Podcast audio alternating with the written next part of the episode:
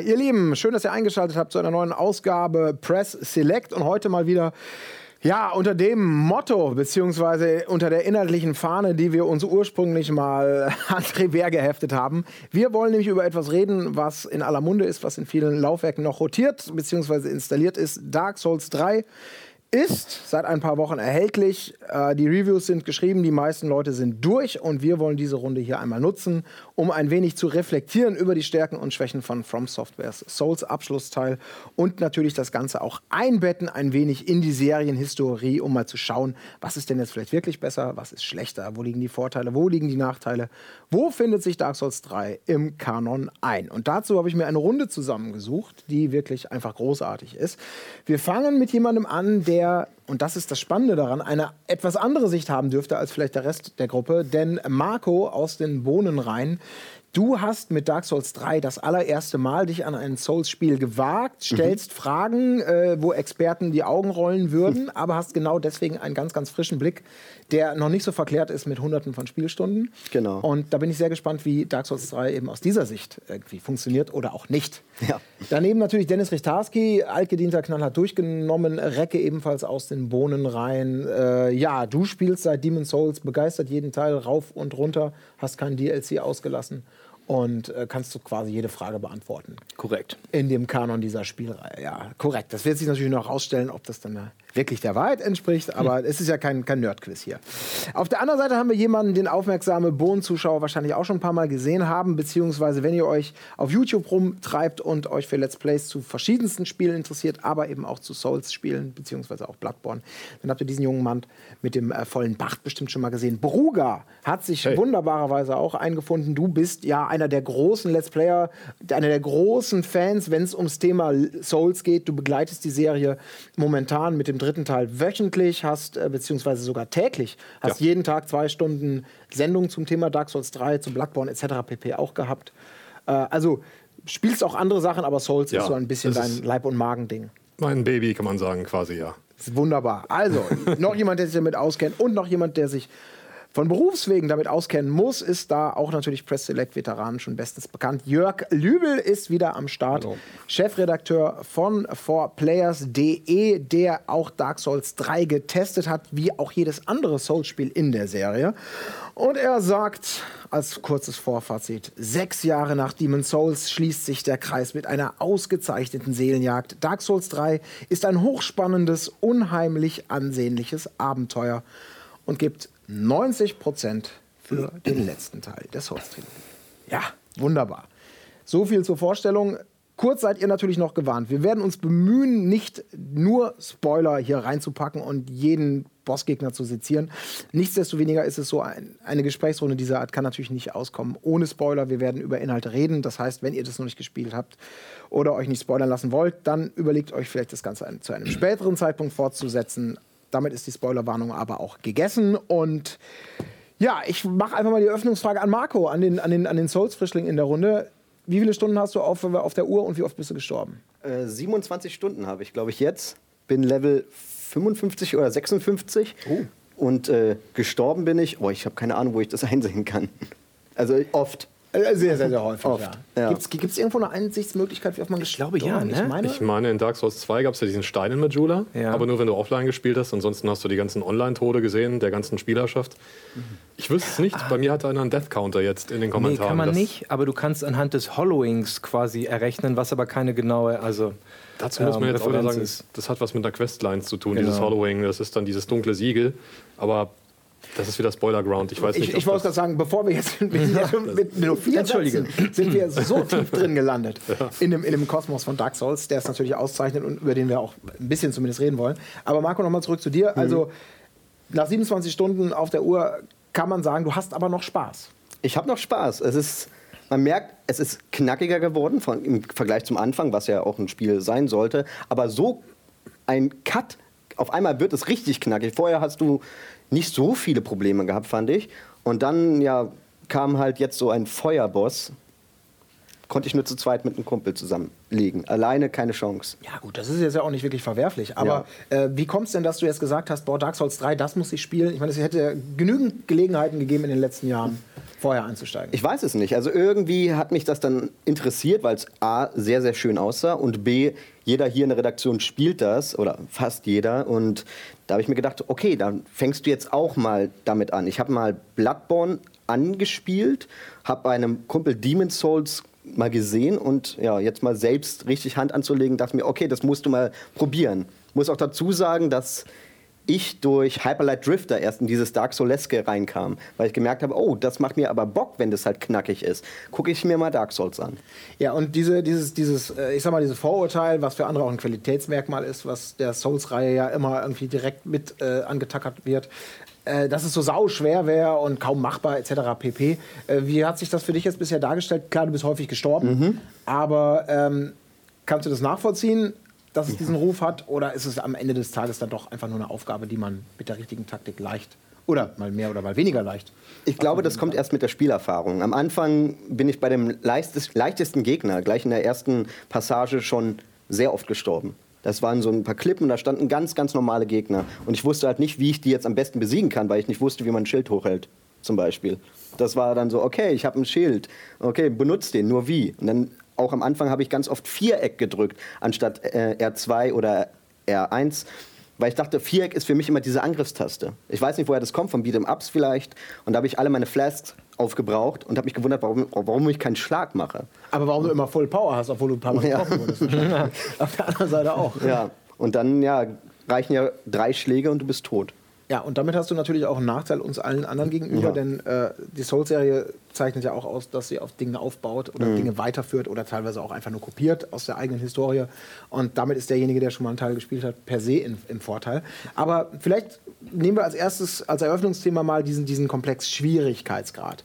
Ähm, Gerade bei Dark Souls 3 habe ich zumindest viel gelesen, dass Leute sagten, und das je nach Position als jammernd oder auch als, als, als lobend, Dark Souls 3 sei der leichteste Teil der Serie, wo wahrscheinlich einige gesagt haben, oh nee, das ist Schritt 1 zur Vercasualisierung.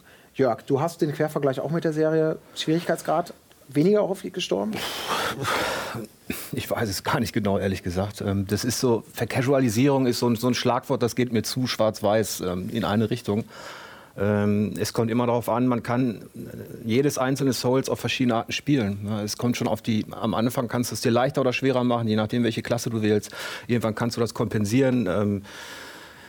Ich würde, der, der Schwierigkeitsgrad ist auch gar nicht das Thema, finde ich, bei Souls, weil es gibt wesentlich schwierigere Spiele da draußen. Also ein Mega Man ist deutlich schwieriger als ein Dark Souls ja, oder ein Demon's Souls. Ähm, es ist halt so, dass dieses Spiel dich dazu zwingt, geduldig zu sein und ähm, auf deine Wege zu achten und so weiter.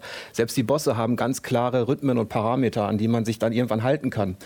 Ähm, und im Grunde wollte Miyazaki ja auch Folgendes erreichen man soll sich schon wohlfühlen und stolz darauf sein, dass man was geschafft hat, dass man einen Gegner erledigt hat. Aber es ist nicht so, ähm, äh, dass es unfair ist oder irgendwas. Und der Schwierigkeitsgrad ist, lässt sich auch schwierig vergleichen, auch selbst in Bloodborne, äh, was ja ein bisschen schneller ist und so weiter, oder mit Demon's Souls. Da muss man die ganze Levelstruktur mit einbeziehen. Für den einen ist es schwierig halt, ähm, wenn ich Schandstadt jetzt mal erwähne, zum Beispiel ähm, aus, dem, aus Dark Souls, da waren die Distanzen sehr, sehr weit zwischen den Feuern, wo ich mich erholen konnte. Das ist jetzt zum Beispiel in diesem Dark Souls 3 äh, wesentlich angenehmer. Also die Wege zum Ziel äh, sind komfortabler geworden. Trotzdem hast du Bosse und Bestien dabei. Ähm, die dich genauso fordern wie im ersten Demon's Souls teilweise. Also ich könnte ganz schwierig sagen, dieses Dark Souls 3 ist definitiv deutlich leichter als XYZ. Bleiben wir noch mal kurz bei den Gegnern, also weil, um es um, noch nicht zu weit aufzumachen, das sind ganz viele, ganz viele sensible Parameter, ähm, Leuchtfeuerdistanzen, Aufbau der Welten, äh, auf die wir noch zu sprechen kommen wollen. Aber äh, um die Frage noch mal kurz weiterzugeben, Bruger, ähm, was Standardgegner, was Bosse und so angeht, hast du das Gefühl gehabt, irgendwie, hm, früher habe ich mehr Versuche gebraucht? Wenn definitiv, man, ja? definitiv. Ich will nur mal die Add-ons jetzt nennen von Teil 2. Von, also jetzt dieses Ivory King mit der Eiswelt. Ich weiß nicht, hast du das gespielt? Ja, ja. Diese zwei ähm, Loot und Golem, diese mhm. zwei Wölfe, also das waren die abartigsten Gegner im ganzen Spiel, plus der Weg dorthin. Äh, aber generell im dritten Teil habe ich viel adaptiert aus den anderen Spielen. Also ich bin viel geduldiger gewesen. Ich habe meistens die erste Minute gar nicht zugehauen. Habe erstmal gesehen, was macht der Gegner, wie reagiert er, wie muss ich darauf reagieren.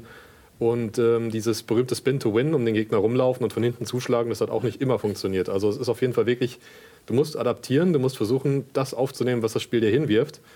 Ähm, und ich fand es stellenweise, ja, es war natürlich leichter, weil es ist zugänglicher, was Miyazaki ja auch sagte. Er will es nicht so schwer wie möglich gestalten, sondern jedem die Chance geben, diese Welt äh, zu genießen, zu erleben, an sich selbst zu wachsen und natürlich auch dann die Erfolge zu feiern leichter. Also es ist ja schwierig. Also wenn man damit aufgewachsen ist, wenn man so sagen will, wenn man alle Spiele gespielt hat, ist es natürlich vielleicht im Verhältnis etwas leichter. Aber wer jetzt mit der Serie jetzt erst in Berührung kommt, also der wird da schon sehr fluchen, schätze ich, und wirklich da noch einige Versuche mehr brauchen als ein erfahrener Spieler, definitiv. Also es ist.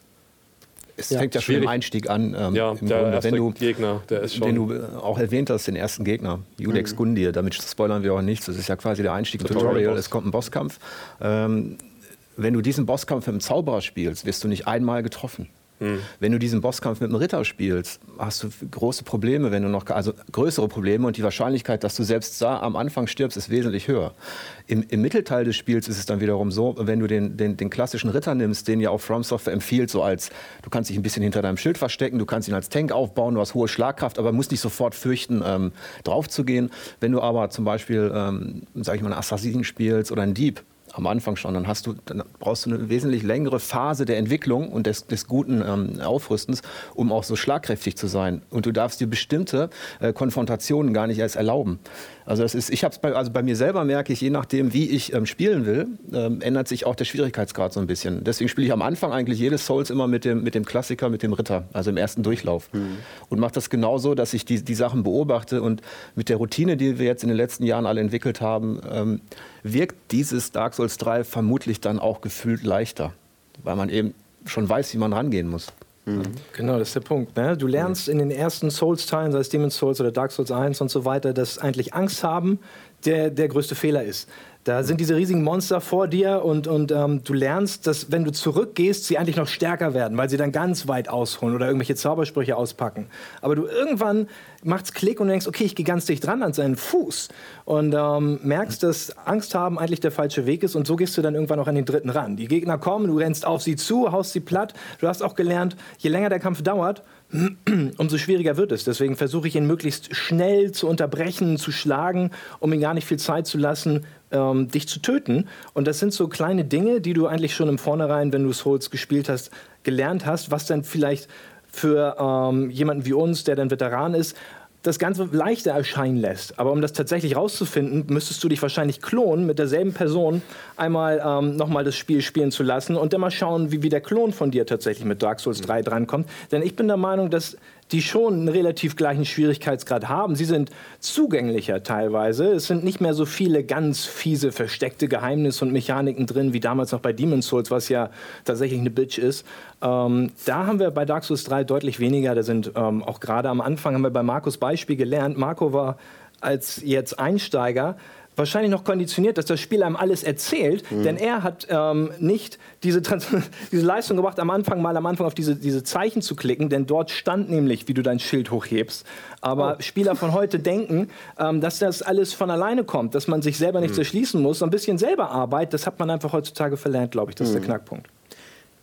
Auf jeden Fall äh, eine spannende Eröffnungsrunde, würde ich sagen, in Sachen Dark Souls 3, Souls-Serie im Allgemeinen. Wir machen eine kleine Pause, sind gleich wieder da und dann gehen wir natürlich deutlich tiefer in das, was wir nur angedeutet haben.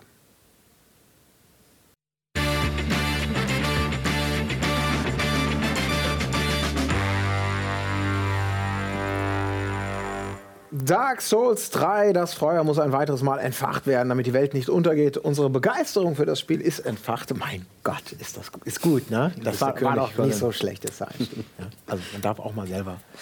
Äh, ja, gut. Ähm, ja, wir haben gerade so ein bisschen gesprochen über den Schwierigkeitsgrad, über die Wahrnehmung von äh, einem, der es zum ersten Mal spielt und sich an vielen Dingen stößt und, und die Erfahrung, die unweigerlich äh, das Spiel beeinflusst und auch jedes neue Spiel beeinflusst, weil man einfach anders vorsichtiger mit dem Gelernten vielleicht besser umgeht.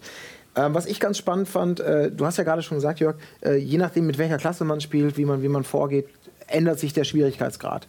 Teilweise ist es wahrscheinlich auch faktisch so, teilweise hat es mit der persönlichen Erfahrung zu tun, wie wohl man sich mit welcher Art und Weise fühlt, mit welcher, mit welcher Waffe, mit welchem Charakter. Was ich aber ganz witzig fand, ist, ich habe das Gefühl, das war in den anderen Teilen zwar auch schon so, aber es gibt, also Schlachtvieh gibt es wieder mal ganz, ganz, ganz wenig. Es gibt unglaublich viele Konfrontationen, bei denen ich auch das Gefühl habe, das, was du gelernt hast im Vorgänger, du könntest jetzt hier vielleicht denken, du kannst sicher spielen, aber das kannst du nicht, Pustekuchen, weil die Entwickler äh, dich verarschen oder daraus gelernt haben. Ich, ich, mir kommt gerade ein konkretes Beispiel, Schlammkrabben haben wir wahrscheinlich alle schon erlebt im Sumpf, ähm, die meiner Meinung nach, also ich habe mit denen große Probleme im Nahkampf, weil ich die überraschend schnell und wuchtig finde. Und dann dachte ich mir, gut, gehe ich auf so eine Anhöhe, da gibt es bei einem Leuchtfeuer direkt eine Anhöhe und direkt daneben ist so eine Schlammkrabbe. Und ich bin feige, ich mit Magiespruch aus sicherer Entfernung. Und jedes Mal, wenn nur noch ein Drittel Energie Schlammkrabbe da ist, dann buddelt sie sich ein, ist weg. Und wenn sie irgendwo wiederkommt, dann hat sie auch immer wieder volle Energie. So im Sinne von, hahaha, das nehmen wir dir weg, dieses Da Level-Moment. gibt es noch ein Beispiel aus Dark Souls 2 mit diesen, ich nenne sie Turtles, die, die, das sind die, die diesen Rückenpanzer haben. Da bist du reingegangen in Dark Souls 2 und kanntest nur die Taktik, wie nanntest du es, Circle for Win oder so? Ähm, Spin to Win. Spin to Einfach Win. und dann- auf einmal kommen diese Turtles und die schmeißen sich nach hinten. Und das finde ich wunderbar, dass da tatsächlich dann diese Taktiken, die du im ersten gelernt hast, dann aber leider auch nur ansatzweise, dann ausgehebelt werden durch so ein paar neue Mechaniken. Aber das ist durchaus drin. Habt ihr das auch so? Konkretes Beispiel im dritten jetzt auch diese Ritter, ganz am Anfang, diese recht starken. Also es wurde ja wieder mehr Wert auf Einzelduelle gelegt zwischen stärkeren Gegnern, nicht diese Massen, die jetzt äh, an Untoten auf dich zuströmen, diese Zombies, was es auch wieder gibt, aber das ist ein anderes Ding. Ähm, wenn du um den rumlaufen willst, dann macht er mit seinem Schild einfach mal so und schlägt zur Seite hin und du wirst erstmal ein bisschen gestaggert, wie man so schön sagt, Ja. aus Balance gebracht. Und äh, das ist halt wieder sowas, wo du denkst, verdammt, so komme ich dem nicht bei. Und dann musst du wieder adaptieren und halt übernehmen, was das Spiel dir vorgibt. Also, dass du halt wirklich darauf achtest, was macht der, wann habe ich die Möglichkeit zuzuschlagen. Und auch diese ganz überraschenden, wenn sie mit dem Schwert auf dich zustürmen, das siehst du gar nicht kommen. Und dann hast du wieder Schaden gefressen und die Hälfte der Lebensenergie ist weg. Das ist auch wieder so ein Kniff, was mir sehr gut gefällt. Also ich habe auch potenziell für jeden Gegner Angst, muss ich sagen. Das ist, hat sich Gut bei so. mir einfach nicht geändert. Aber bei denen hatte ich auch die meisten Probleme, muss ich sagen. Also diese Ritter, die mit dem Schild auf einmal auf dich raufhauen und deine Ausdauer weg ist. Ja. Das habe ich dann nie gemerkt. Die nehmen die ganze Ausdauer, Ausdauer weg, du willst schlagen und der macht nichts. Und dann kommt schon wieder der, das Schwert von ihm und du bist tot. Instant. Keine, keine Chance mehr. Also mit denen, die will ich nicht nochmal sehen. Wirst du, wirst du From Software oft. hat ja die, die, die, die KI-Muster und das ist das Schöne, das, das ähm, zeigt sich vielleicht nur, wenn man die Serie auch, auch kennt, hat die äh, KI-Muster weiterentwickelt.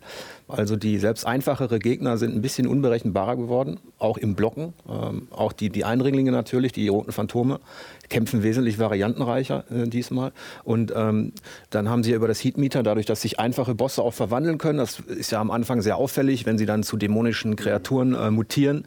Das sorgt auch nochmal dafür, dass du als erfahrener Spieler überrascht wirst, was sich ja auch auf die Bosskämpfe überträgt, die dann viel öfter in klaren Phasen ablaufen, wo du dir denkst, jetzt habe ich es geschafft. Und dann fällst du ins Bodenlose und da unten geht's weiter. Das sind natürlich so Sachen, äh, da hat mich gefreut, dass Miyazaki mit mir als ähm, oder mit den Fans ähm, spielt auch. Ja? Und ähm, diese Ritter, äh, die sind unheimlich stark, wenn man wenn man dieses Feature, also wenn man zum Beispiel selbst als Ritter kämpft und auf, diese, ähm, auf die Deckung angewiesen ist, wenn man die neuen Kampfmanöver nicht einsetzt. Wenn man die, die Ritter über das klassische, ja, du musst ja da nur um die Gegner rumtanzen, ein bisschen ausweichen, ein bisschen wegrollen, dann haust du drauf, das funktioniert bei denen nicht. Du kannst es auch schaffen, du musst sehr geduldig sein, du verlierst sehr viel Energie. Ähm, wenn du die neuen Kampfmanöver einsetzt, also wenn du in die Haltung gehst, in die Kampfhaltung, dann entwickelt sich ein wunderbares ähm, Schere-Stein-Papier-Duell auf Augenhöhe im Grunde und du kannst dem Ritter äh, mit der Deckung, du kannst sie auftreten oder du kannst sie durch so einen vertikalen Hieb von unten, kannst du seine Schilddeckung öffnen. Das ist L2, oder? Ja, es kommt drauf an, welche Waffe du trägst. Ja, gut. Ähm, ja, L2, genau, mit L2 gehst du in die Haltung und je nachdem, welche Waffe du trägst, hast du entweder die Möglichkeit, die Schilddeckung aufzubrechen oder nicht. Okay. Das geht Und sogar auch nur, direkt wenn man es zweihändig hat und das steht auch nirgendwo, oder? Ja. Das kann jemand, ein Anfänger wie Marco, dem wird das nirgendwo erklärt. Da kommt ne? immer Parry, dann dachte Ja, ich. es, am es steht in der. Beschreibung der Waffe, steht's. Ähm, äh, oder du kannst, wenn du mit einem Speer oder mit einer Pike kämpfst, kannst du auch direkt durch die Schilddeckung ähm, durchgehen. Und das sind für mich so kleine Feinheiten. Ähm, am Anfang habe ich es ähm, noch gar nicht so genutzt und dann habe ich gemerkt, es wird richtig schwierig, wenn ich es nicht einsetze. Das finde ich gut, wenn sich ein Entwickler diese Gedanken macht, ähm, dass du deine Spielweise anpassen musst. Ja, also. Das, also den Eindruck habe ich auch, dass, dass diese variantenreicheren Angriffsmuster ähm, dir eine ganz andere Spielweise oftmals aufzwängen. Also ich hatte mir zum Beispiel fest vorgenommen für dieses, für diesen, für Dark Souls 3, mein, mein äh, Repost, äh, also meine, meine, meine Konterfähigkeit irgendwie äh, zu perfektionieren. Oder sagen, perfektionieren klingt jetzt so hochtrabend. Sagen wir mal so, dass ich vielleicht die Grundschule abschließe. Und die Tatsache, dass, dass teilweise selbst ein Standardgegner irgendwie drei, vier verschiedene Angriffe hat, Verzögerungsmuster, führt immer wieder dazu bei mir, dass ich halt es dann doch fair time und doch wieder sein Ding abbekomme und ordentlich geschlachtet werde und dann frustriert wieder abdackel, äh, Flask einwerfe und sage, okay, ich mach's anders. Ähm, genau dieses, dieses äh, Stereoschein-Papiersystem, dieses Gefühl, dir wird immer etwas entgegengeworfen auf das, was du, glaube ich, was du selber denkst, gerade gelernt zu haben, finde ich im dritten Teil besser als in den Vorgängern oder und vielseitiger. Und das Schöne ist ja das, was du beschrieben hast mit dem, ähm, du schaust dir die Gegner erst an, du taxierst sie erst, gerade bei Bossen natürlich, muss man aufpassen am Anfang, aber auch bei normalen Gegnern. Das Schöne an, diesem, ähm, an der Souls-Reihe im Allgemeinen ist ja, und hier im Besonderen, weil es ein bisschen vielfältiger ist, dass die Phase vor dem Kampf eigentlich für Dramaturgie sorgt. Du kennst diesen Gegnertyp noch nicht oder du siehst dieses rote Phantom, was da kommt und jetzt kannst du dich beobachten, du, du kannst seine Waffen anschauen, du siehst, er hat einen Buckler und er hat, eine, äh, er hat ein Kurzschwert oder eine Machete, was weiß ich. Wenn er einen Buckler hat, dann kannst du dir schon ungefähr denken, du solltest jetzt nicht einfach draufschlagen, weil er dich pariert. Also, und ich finde gut, dass die KI dieselben Techniken einsetzt wie ich als Spieler, dass ich mich nicht direkt überlegen fühlen kann. Und ähm, das, das Schlimmste an dieser Souls-Reihe ist eigentlich, obwohl man das alles weiß, obwohl ich ganz genau weiß, er kann mich parieren. Ich schlage natürlich trotzdem erstmal drauf, um zu gucken, ob es stimmt und wer dann direkt gekontert. Also ähm, das ist das Schöne, diese Momente vor dem Kampf, ähm, diese Beobachtungsmomente, die bringen mir eigentlich mit am meisten Spaß sogar, muss ich sagen. Kann ich nur zustimmen. Also mir geht es auch so. Ich, nutz- ich habe oftmals nicht die Geduld dafür. Genau, weil man, wie du sagst, ach komm, das wird wohl passen, da ist das Leuchtfeuer, zack. Und das sind natürlich die Momente, wo man weiß, aha, sobald du dich sicher fühlst, kriegst du vom Spiel so richtig in die Fresse. Ähm, du hast ja schon gesagt, du spielst traditionell immer mit dem Ritter, wenn ich es richtig in Erinnerung ersten habe. Durchlauf. Im ersten Durchlauf. Genau. Habt ihr auch ähm, so äh, traditionelle erste Immer. Startklassen? Immer Ritter mit Langschwert und Schild. Immer. Bitte vielleicht eine kleine Geschichte. Als ich Demon's Souls angefangen habe, hatte ich auch null Ahnung. Ich habe auch überhaupt nicht ähm, das Internet genutzt, um mir was erklären zu lassen, sondern habe es einfach so gespielt, weil mir gesagt wurde, es ist so toll. Und das haben mir Leute gesagt, denen ich vertraue. Deswegen habe ich mich durchgebissen durch diese Anfangsphase, die ja viele ähm, quasi Spielespieler aussiebt. Und ich habe einen Zauberer genommen, weil ich dachte, komm, Diablo-mäßig Zauberer, oh, die tollen Effekte, dann kommen da Meteoren und ich schieß Blitze und so und mache alles nieder.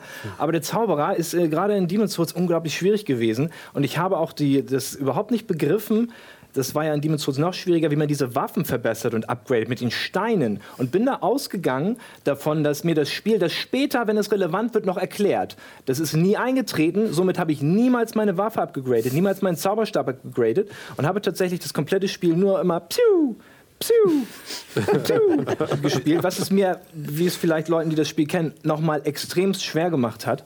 Und ähm, somit ist es nicht traditionell bei mir der, der starke Ritter. Mittlerweile ist er das, weil ich das sehr, sehr gerne mag, einfach mit der ganz dicken Axt die Leute zu schlagen, dass sie flach auf dem Boden liegen und nicht mehr hochkommen. Das, das, das ist für mich das Größte. Ja. Waffen muss man- upgradet habe ich auch noch nicht. Da muss Noch man. gar keine Waffe. Äh, Ich habe eine upgegradet. Das Aber auch nur einmal oder ich, ich dachte, okay, du hebst dir die ganzen Sachen einmal auf. Wer weiß, vielleicht brauchst du die Dinger später und machst dann deine Lieblingswaffe richtig geil. Aber jetzt doch noch nicht, dachte ich. Naja, ich, Ja, ne? Man, man denkt häufig, ist ja, ich nenne es mal den Final Fantasy Effekt, wo man dann die großen, tollen Super-Elixiere am Ende des Spiels immer noch hat, wo man denkt, oh, die bewahre ich mir auf. ja. Und äh, das, das, da, da darf man nicht dran denken, wenn man ein ähm, Souls-Spiel spielt. Die bewahre ich. Äh, man muss auch sagen, das Spiel ist sehr community-driven, alle Teile. Also du wirst wirklich oft durch Texte erst darauf hingewiesen, wo geht's weiter. Bestes Beispiel Dark Souls 1, der DLC.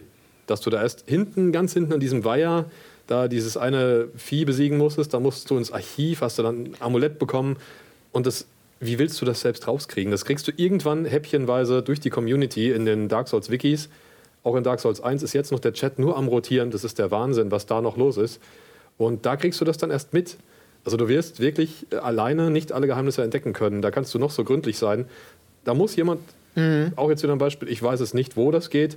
Äh, Dark Souls 3 solltest du nur durch ein Emote, du kannst ja diese Emotes hier, Praise the Sun oder da oben oder irgendwo hinzeigen. Dadurch sollst du Zugang zu einem optionalen Gebiet be äh, be gekommen, also bekommen. Und ich weiß auch nicht, wo das sein soll. Ich habe es jetzt wirklich, ich bin jemand, ich spiele es immer offline, ohne Hilfe, ohne Phantome, ohne Nachrichten, weil meistens wirst du ja, Achtung, Falle vorne rechts. Und das spoilert dir schon so ein bisschen die Erfahrung. Und das möchte ich halt ohne erleben. Und mir ist es klar, dass ich das verpasst habe, aber deswegen werde ich es dann nochmal spielen und nochmal und nochmal und nochmal. Und deswegen, also Das ich, weiß ich zum Beispiel. Ach, du weißt es schon. Woher weißt du verraten, das? Aus nicht dem verraten. Internet, ja? Nein, nein, nein, ich habe ja mich nie informiert über Dark Souls, auch Ja. nicht über den jetzigen Teil. Und na gut, ist ja mein erster. Also es sind diese Lichtkegel. Diese Lichtkegel zum Beispiel da, wo Okay. du deine Krabbe von oben ähm, attackierst, dort in der Nähe ist ein Lichtkegel. Und dort musst du halt diese Emotes machen. Ich habe keine Ahnung welche, aber dort muss man die machen. Text wird auf dem hast Boden gelesen. nicht, hast, glaubst Ja, du nur, dass ja. du es Ja, verstanden aber Nein, der hast. Text wird auf dem Boden stand. Also ich habe halt, sonst klicke ich die auch nicht an, eben wegen diesen Spoilern. Darauf habe ich keine Lust. Ich will das Spiel dann so schon genießen, wie es halt sich mir darbietet und nicht wie andere Spieler es erlebt haben. Und äh, da habe ich es einmal gemacht und dann stand da ähm, Praise the Sun. Und dann in diesen Lichtkegeln soll man diese Emotes machen. Von wegen Anfänger. Ja, ja, ich wollte sagen, du Das bist war ein Text. abgewichster Profi bist du hier. na ja. Ja, aber das ist ja schon auch so ein, so, ein, so, ein, so, ein, so ein Punkt, der ja auch die Souls-Serie mittlerweile, mittlerweile ist es ein offizielles Trademark, würde ich fast schon sagen, dieses, diese Art und Weise, Fragezeichen und Erkenntnisse im, im, im Austausch mit anderen, durch Wikis, durch Gespräche mit anderen Spielen, äh, dieses komplette System, wie man was, wie, wo, wann zu tun hat, weil das Spiel es einem nicht vorgibt oder auch teilweise nur andeutet, wie was zu machen ist. Die einen lieben es, bei Demon's Souls beim ersten Teil, da bin ich bis heute nicht so ganz sicher, ob das von Anfang an Teil des Konzepts war oder einfach eine glückliche Fügung äh, der, der Spielegeschichte, dass daraus eben eines der Community-stärksten äh, Produkte wurde. Ähm, da bin ich immer ein bisschen zweigeteilt. Ich weiß, du liebst das, ne? Äh, ganz extrem. Äh, dieses, diese vielen Fragezeichen, dieses Erschließen, dieses. Es wird nicht ausbuchstabiert. Ich rede jetzt gar nicht von Story-Details, sondern auch wirklich von, von Gameplay-Geschichten. Absolut, weil es natürlich genau der Kontrast ist zu der aktuellen Entwicklung. Ich will da jetzt gar nicht das große Fass aufmachen, aber dieses, dieses Hammerwort Casualisierung, das hast du ja in ganz vielen Spielen heutzutage, dass es immer leichter gemacht wird, um eine breitere Masse zu erreichen, dass wirklich jeder das spielen kann, dass möglichst viel verkauft wird. Und mich erinnert das immer an frühere Zeiten, an, an meine Zeit in den 90ern auf dem PC, wo einfach auch nicht, wo es noch kein Internet gab, wo du dir das auch selber erschlossen hast. Und daran erinnert mich das und das finde ich super gut, diese Belohnung dann, wenn es tatsächlich klappt, das, was du dir gedacht hast. Wenn du eine ähm, versteckte Tür findest oder irgendeine Mechanik oder wenn du tatsächlich ähm, merkst, ähm, dass da jetzt dieses versteckte Gebiet ist. Ich erinnere mich zum Beispiel sehr gerne an die Painted World of Ariamis aus dem ersten Teil, was ja, muss ich jetzt nicht groß erklären, aber es ist nicht ganz einfach da reinzukommen. Verstecktes Gebiet, was, was nicht jeder Spieler sieht. Und dann auf einmal dahin zu kommen in, in diese Welt, die, die, nicht je, die einigen Leuten verborgen bleibt oder was für ein Moment das ist, wie stolz man auf sich ist, dass man, dass man das geschafft hat. Das ist, das ist tatsächlich für mich so das Größte. Ist aber vielleicht auch ein bisschen zweischneidige Medaille. Ne? Ich meine, ich, ich, bei From Software wird man sich ja auch darüber Gedanken machen, wie wir das von Teil zu Teil zwischen Fanherzen höher schlagen lassen von irgendwelchen Extremfans zu, äh, wir müssen eine größere Basis irgendwie kriegen. Äh, ich denke an Demon's Souls zurück, äh, Stichwort World and Character Tendencies, äh, mit die bizarrsten Parameter, vor allem glaube ich Character Tendency war noch mal extremer, die irgendwelche Events getriggert haben, Sachen, die man ja teilweise im Spiel anhand von minimalen Grauschattierungen äh, durch, bei irgendwelchen Darstellungen ablesen konnte, wo ich mich auf so einer Skala von, von hell bis dunkel gerade befinde. Das hat man weggelassen. Ich meine, im Nachhinein, als ich das alles wusste und mir erschlossen hatte und die, die Ergebnisse bei Demon's Souls hatte, fand ich es toll. Da habe ich so, auch gedacht, das das ist geil, du. das ist Okay. ganz speziell. Da jetzt, Ja. jetzt erscheint da der Gegner in dem Gebiet, weil ich vorher das und jenes gemacht habe. Verglichen damit ist ja Dark Souls 3, aber auch schon Dark Souls 2 und vielleicht auch Dark Souls 1 ist ja wirklich casual. Also an, der, an dem Bereich haben sie ja doch ordentlich gesägt, oder nicht? Also Also, es gibt noch Fragezeichen. Verglichen Gerade dazu. was Demon's Souls angeht, ich spiele, also ich habe ja die koreanische Version, die ungepatchte. Und da war es wirklich so, dass du diesen Zustand, dass du Phantom bist. Wenn du stirbst, hast du halbierte Lebensenergie und äh, bist eben quasi ein Hollow, also so ein Phantom. Du hörst auch keine, keine fleischigen Geräusche mehr, wenn du geschlagen wirst, sondern mehr so ein sphärisches Wumm. Und ähm, da war es noch so, wenn du gestorben bist, dann hat sich deine Charaktertendenz immer weiter ins Schwarze verschoben. Oder auch die Welten, nee, die Weltentendenz war es nicht, dass ich was Falsches sage. Und die Weltentendenz. Das, was, die- heute, was man heute noch nicht so ja, richtig will. Ne? Ja, sehr, sehr ich habe mich da ein bisschen reingefuchst, weil ich wollte ja alles zeigen. Ich habe ja so Mhm. 100% gezeigt vom Spiel. Und je dunkler es wurde in der Welt, desto schwieriger wurden die Gegner. Und das war ja eigentlich das Fiese, weil wenn du oft gestorben bist, warst du immer dieser Hollow und bist immer wieder gestorben, gestorben, gestorben und es wird immer schwerer. Und das haben sie dann in der deutschen Version oder in späteren Patches eben behoben, dass du nur noch als, ähm, wenn du diese Stones of Imperial Eyes da benutzt, dass du dann dass du dann menschlich wirst, wenn du dann stirbst, dann wird sich die Weltentendenz ins Dunkle verändern. Und deswegen, das haben sie dann Ja. quasi leichter gemacht für die Europäer. Aber ich habe mich halt durch dieses Koreanische durchgebissen und ich fand es so super. Und auch nochmal zum dritten Teil, wenn du dich erinnerst, im zweiten Teil gab es ja noch diese Heilsteine und äh, upgradebare Rüstungen zum Beispiel. Das haben sie jetzt im dritten auch wieder entfernt. Du hast keine Steine mehr, du hast nur noch die Flakons oder Heilzauber und du hast die Rüstungen, die nicht mehr upgradebar sind. Du kannst Schilde und Schwerter oder Waffen generell oder auch diese Catalysts, die Zauberstäbe. Allerdings. Aber du kannst keine Rüstungen mehr upgraden. Das haben sie jetzt auch so ein bisschen wieder Richtung schwer geschoben, finde ich persönlich. Und die Steine, das hat alles zu einfach gemacht in meinen Augen. Diese Steine die ganze Zeit ploppen, du hast ständig Lebensenergie, die sich selbst auffüllt. Das fand ich dann wieder zu leicht. Und auch dieses, gut, dass langsam, dass du zum Hollow wirst und immer mehr Lebensenergie verlierst, mhm. äh, schrittchenweise. Das spielt alles so zusammen, aber ich würde sagen, generell ist der dritte Teil wieder so ein bisschen schwieriger zum zweiten, aber auch wieder leichter zum ersten. Das ist ganz schwierig zu erklären. Also schwer, schwer und leicht ist immer so persönliche Präferenz. Was empfindet man als schwer und was als leicht? Mhm. Interessant Wobei, ist ja die, ja die Geschichte, was du meintest. Warum ähm, dieses oder was du, was du wissen wolltest, warum ist dieses Storytelling? Ist es noch, ähm, haben sie es angepasst, haben sie es verändert? Warum machen die das überhaupt so? Das hat zum einen ist es, äh, ist es immer noch ein Mysterium, das Spiel, selbst wenn sie innerhalb der Reihe Dinge entfernt haben. Ähm, und es ist so, dass in den, in den letzten Jahren, gerade in der Fantasy, das ist vielleicht auch sowas, was man mal ansprechen muss, diese Art der Fantasy, die Japaner da inszenieren. Gerade Japaner. Das hat ähm, halt eine Tradition, die geht zurück bis Kingsfield, was From Software da macht. Ähm, der Urvater der Souls-Reihe ist eigentlich ein westliches ähm, Spiel, das Ultima Underworld. Das hat die ersten Kingsfield-Macher inspiriert. Die wollten eine düstere westliche Fantasy, eine mittelalterähnliche Fantasy inszenieren. Und From Software hat ja vier Teile davon gemacht, also von Kingsfield. Und da hast du auch schon äh, Dinge gehabt, die später in der Souls-Reihe auftauchen, wie das Moonlight Sword ähm, wie Mysterien, wie NPCs, die du töten kannst. Dadurch hast du aber Nachteile. Also das ist unfassbar, dass es schon in den 90er Jahren ähm, auf der Playstation halt als erstes Polygonspiel überhaupt auch inszeniert worden ist. Was ich sagen wollte zu dem Storytelling, ähm, ich bin froh, dass das From Software an dieser Tradition äh, festhält, äh, das rätselhafter zu machen, unerklärt. Man stelle sich nur vor, man hätte in, in, in der Souls-Reihe einen Golden Trail wie ihn Godfather Molyneux noch in Fable angeboten hat. Das Spiel ist für mich nach einer Stunde zusammengebrochen, ähm, weil ich nur ähm, Spuren hinterhergelaufen bin. Klar, kann, konnte man abschalten, aber später auch die erste Quest. Du wirst an die Hand genommen wie ein kleines Kind in vielen Spielen. Mhm. Ähm, und der Überraschungseffekt und der, dieser, dieser Effekt, ich habe was geschafft, ist auch gar nicht mehr da. Und in Fable wäre das so gewesen, so kannst du unsichtbare Türen finden. Klick da drauf, da vorne, und dann kannst du es später benutzen. In, in der mhm. Souls-Reihe ist das so, du weißt gar nicht, dass es das gibt, dass Wände aufgehen. Und plötzlich haust du, oder plötzlich findest du was und du freust dich wie ein kleines Kind. Und, ähm, und haust jede Wand an. In der Hoffnung, dass wieder, ja, und dieses, ähm, das finde ich wieder die, die Frage, ob das denn gut ist. Ne? Weil das führt dazu, dass man tatsächlich teilweise jede Wand abklappert. Aber das ist ja dann dein Abenteuer, was du erzählst. Du erzählst dann die Geschichte des manisch ähm, neugierigen Wendezerstörers. okay, so kann man es auch erklären. Okay. Also ich, ich ertappe mich ja auch dabei, dass ich es dann, gerade wenn ich es einmal geschafft habe und dann versuche ich es in einer Viertelstunde nochmal, aber From Software das auch so auseinander dividiert, dass es eben nicht ähm, inflationär auftaucht. Ähm, das das finde ich auch ganz gut. Auch dieses eigene Geschichten erzählen. Ich habe keinen großen Storyteller, sondern ich mache mein Ding, genauso wie du dein Ding machst, ja. was genauso spannend sein kann. Und wenn ich mit äh, meinen Töchtern rede über, über, Souls, ähm, dann, dann erzähle ich denen eine Geschichte. Mhm. Also fragt sie mich, was ich. Und wie war es gestern? Und ich erzähle, ich, ich ertappe mich dabei, ich erzähle ihnen eine kleine Geschichte, die dieses Spiel ja narrativ gar nicht vorgesehen hat, das Spiel. Aber ich erzähle ihnen eine kleine Story. Und zwar, wie habe ich diesen Bosskampf äh, erlebt zum Beispiel? Oder ich habe da was gefunden.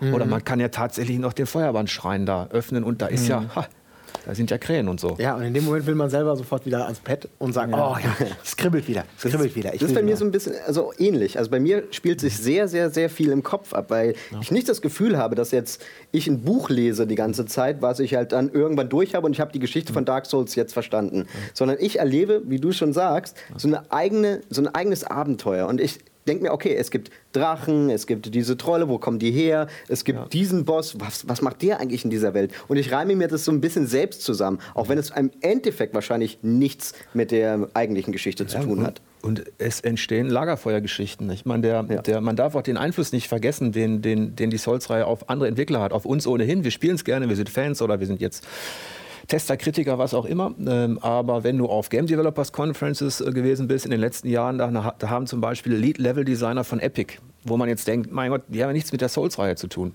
Die haben halt in höchsten Tönen haben die diese Art von Storytelling äh, gelobt, ähm, weil es eben ein Kontrapunkt ist zu der typischen Erzählweise oder auch zu so einer typischen Rollenspielerzählweise, wo du ein riesen Archiv hast, wo du tausend Dialoge führst, wo du Checkboxes hast für alles Mögliche. Oder nimm mal ein Skyrim, was dann Material an Büchern drin steckt. Ich will jetzt auch gar nicht jetzt ähm, ins schlechte Licht rücken, aber es ist eine komplett andere Erzählweise als das, was, ähm, was From Software etabliert hat. Und, und ähm, das ist gar nicht so leicht zu, zu wiederholen, weil du brauchst dafür natürlich ein Fundament, eine rätselhafte Welt. Da ist ja schon, es hat ja schon alles auch einen gewissen Sinn in dieser Welt. Also der Mythos dahinter lässt sich ja gerade über die drei Souls-Teile durchaus erkennen, wenn man denn, Wenn man suchen möchte.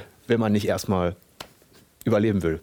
Ja, aber das, das ist wahrscheinlich auch ein ganz großer Reiz oder für andere vielleicht auch dann der, der, der, so eine, das habe ich mir aber nicht vorgestellt unter einem ähm, Fantasy-Rollenspiel, Action-Rollenspiel, äh, dass man diese, diese komplette Ebene ist ja mehr oder weniger optional. Es hängt von dir ab, wie viele, wie viele Item-Description liest du dir durch, liest du alle Dialoge, kriegst du sie immer wieder an, führt sich das eine mit dem anderen zusammen in deinem Kopf oder durch Gespräche mit anderen oder lass ich es stecken. Du kannst das Spiel ja auch einfach so spielen, aber im schlimmsten Fall bist du dann beim Bossgegner, das war ja auch in anderen Teilen schon so, siehst einen Abspann, der dir auch kein Bruchstück mehr Informationen gibt über das, was die letzten 50 Stunden passiert ist oder äh, irgendeine Aha, äh, ähm, ein Aha-Erlebnis aufs Gesicht zaubert. Du kannst auch komplett umgehen und sagen, ich spiele es als reines Actionspiel.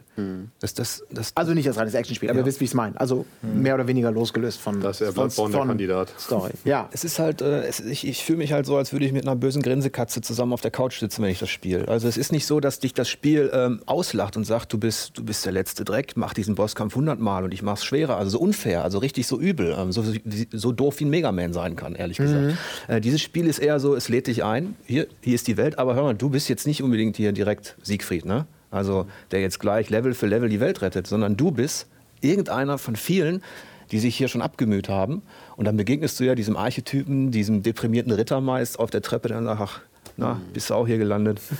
Ja, wirst dich noch wundern. Ne? Und das ist gerade so eine, so eine Stimmung, aber sie lassen diesen, diese, dieses Pathos nicht ganz raus. Sie, sie geben dir schon noch das Gefühl, gerade natürlich die Lady, ähm, bei der du aufleveln kannst, dass du was Besonderes bist, obwohl sie jeden so ansprechen wird. Jeden wird sie so aufleveln lassen. Und du hast doch auch immer dieses Fünkchen Hoffnung am Ende des Horizonts, dass du in dieser dunklen Welt vielleicht doch der Siegfried irgendwann sein kannst. Ach, das ist aber schön. Das Äh, ist Es ja- wird auch so darauf das hinauslaufen. Also du bist wirklich der Auserwählte, der ankindelt quasi, der Ascherfürst, der noch zum Großen aufsteigen wird. So viel kann man verraten. Ich meine, darauf läuft es hinaus, das ist klar. Aber ich muss auch sagen, subjektiv hat es weniger Mysterien als noch der erste Teil. Also jetzt gerade, wo du die Krähe erwähnt hast, muss ich wieder dran denken. Einerseits die Krähe, dass du nochmal ins Startgebiet zurück kannst, die Puppe holen für äh, die gemalte Welt. Dass Toller- du zum Beispiel Moment, ne? den Ash Lake zum Beispiel hin, unter Schandstadt, diesen Baum, den du ewig lang runtersteigst, aber den findest du auch nur, indem du eine geheime Wand aufschlägst. Solche Sachen fehlen mir, also wie gesagt, jetzt subjektiv. Ich habe natürlich nicht alles entdeckt in Teil 3, aber das fehlt mir einfach so ein bisschen. In Teil 2 war es auch nicht mehr so mysteriös. Du hattest, die Welt wurde am meisten kritisiert, diese versatzstückhafte Welt im zweiten Teil, die sich auch teilweise durch Fans, die das nachgestellt haben, überlappt hat. Wirklich, also so eine Art Phasing stattgefunden hat, obwohl die Karten sich wirklich geschnitten haben. Und im dritten finde ich das wieder gut. Es ist eine große organische Welt. Da kommst du nicht von Eis in Feuer. Äh, es passt halt alles irgendwie zusammen. Und Lass uns über die Welten vielleicht, Ja. äh, wir müssen gleich zur Werbung gehen. Äh, das Okay. ist ja noch ein ganz eigenes Thema, absolut das, ähm, wichtiger Punkt. Ähm, nur noch kurz auf diese, ähm, was du gesagt hast, das sind, da sind wir ja wieder bei diesem Punkt mit, äh, denken wir an, an eine gewisse Krähendame oder wie auch immer, wir, wir kennen nur die, ihre Stimme, die uns seit Demon's Souls begleitet. die Allein die Tatsache, dass man im ersten, in Demon's Souls irgendwie das Spiel beenden, neu laden, rein musste, um dann zu sehen, was wir für ein Tausch-Item bekommen haben, mit dem Wissen der Serie und mit gewissen Komfortmechanismen. Heute stehen wir da und klicken uns ratzfatz einmal komplett durchs Inventar, ohne einmal das Spiel zu verlassen und wissen innerhalb von zehn Minuten, was wir ihr geben können und wofür wir was bekommen und was Pleiten sind. Ist das wieder so ein Fall, wo du jetzt sagen würdest, ja, das war ja gerade der Reiz früher, dass das noch, also abgesehen davon, dass man gar nicht wusste, was man da vielleicht machen muss, Ich glaub, war auch der komplexe Weg dahin reizvoller Da hat sich, heute? glaube ich, der From Software ein bisschen verdesignt in, der, in dem Beispiel, das du nanntest, weil ich glaube, From Software wollte an dieser Stelle nicht, dass wir das Spiel beenden und neu laden, sondern ich glaube, From Software wollte, dass wir das Gebiet verlassen, weitermachen, später wiederkommen, was das gleiche ist wie das Spiel neu laden. Aber das, was du gesagt hast, ist einfach einfacher, liegt auf der Hand. Deswegen haben es alle gemacht. Ähm, das war, glaube ich, einfach ein kleiner Fauxpas im Design. Und ähm, von daher würde ich das nicht überbewerten. Aber mein größter Moment ähm, wo ich jetzt gerade noch mal in mich gegangen bin, vom Mysterium her, ist im Grunde vor den Four Kings gewesen in Dark Souls 1. Da begibt man sich nach Nulondo, so ein Untotengebiet, unglaublich atmosphärisch. Es tropft quasi Atmosphäre aus allen Poren und es ist sowas von gruselig dort. Und du kommst dann am Ende zu so einer Spiraltreppe, die nach unten führt, immer tiefer und irgendwann hören die Stufen auf. Aber dieser Turm geht noch weiter nach unten und, und es ist nur schwarz dort. Und du hast das Spiel schon 30, 40, 50 Stunden gespielt und trägst auch schon ungefähr seit dieser Zeit einen Ring mit dir rum, auf dem steht, dass Artorias mit diesem Ring den Abgrund überwunden hat. Sei es auf Englisch, je nachdem, worauf du spielst, aber relativ kryptisch.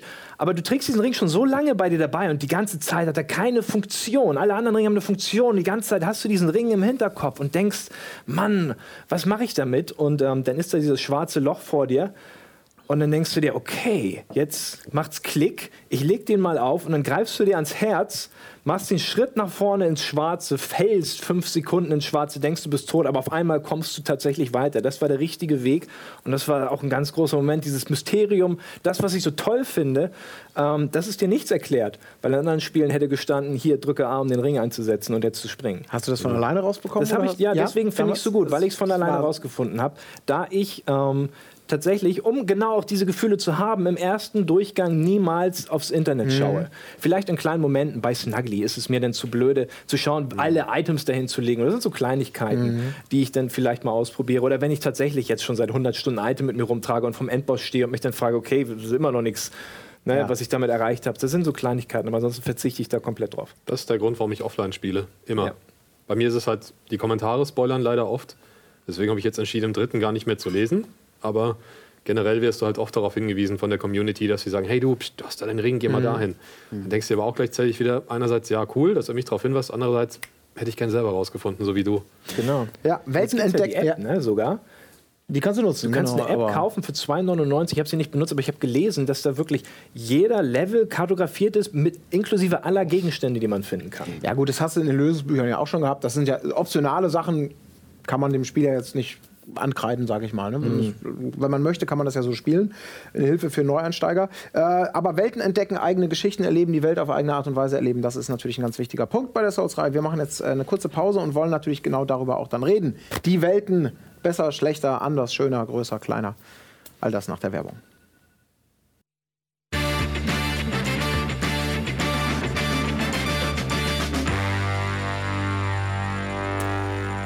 Da sind wir wieder mit unserer Plauderstunde zum Thema Dark Souls 3 und äh, ja, wir wollen ein wenig über Welten reden, über Weltendesign, Weltenverbindungen, ein in sich geschlossenes Abenteuer, was irgendwie logisch zusammenhängt oder eine Aneinanderreihung von Levels. Das alles gilt es jetzt ein wenig näher zu beleuchten. Du hast schon angedeutet, äh, das, was, was viele am direkten Vorgänger an Dark Souls 2 bemängelt haben, war, ich sag mal so, eine, es war so ein bisschen wie, wie eine Hand aufgebaut, Finger, die in, in Richtungen gingen und immer weiter in Richtungen gingen und da war irgendwann dann Schluss. Und teilweise waren die einzelnen Glieder des Fingers auch etwas bizarr aneinander gekattet bzw. getackert. Das hat nicht immer Sinn ergeben, was da aneinander angeschlossen ist. Äh, zumal wir mit Dark Souls 1 eben nach dem Hub von Demon Souls, wo man in verschiedene Welten sp äh, springen konnte, die nichts miteinander zu tun hatte, hatten wir in Dark Souls 1 das erste Mal das Gefühl, eine zusammenhängende Welt Meter für Meter zu erkunden und das auch noch flexibel, wie man es möchte. Wie ordnest du da jetzt meinetwegen Dark Souls 3 ein? Ich muss dazu sagen, ich bin da ein bisschen vorbelastet. Ich finde natürlich Ritterburgen oder generell Burgen super. Also nicht, da, das ist für mich einfach so, dass Demon Souls, das war für mich in borealischen, äh, boretarischen Schloss, borealischen, Boretaria. Ja, ähm, das war für mich einfach so das Dark Souls oder Demon Souls Erlebnis damals. Dieses Schloss, das du erkundest auf den Zinnen und vor allem auch dieses, äh, äh, du schaust in weite Ferne, siehst einen Turm und da komme ich irgendwann hin. Das hat für mich so, ah, super, das, das sehe ich mir später noch an und dann kann ich von dem Turm wieder runterschauen und sehe so, da war ich, da war ich vor ein paar Stunden. Das ist so, also das habe ich auch im dritten Teil sehr oft wieder gehabt. Du hast wirklich Gebiete, du kannst immer nachvollziehen, ich habe mich jetzt dort durchbewegt, stehe jetzt hier und schaue auf das zurück, was ich gerade hinter mir habe und denke so, boah, das war fies, das war okay.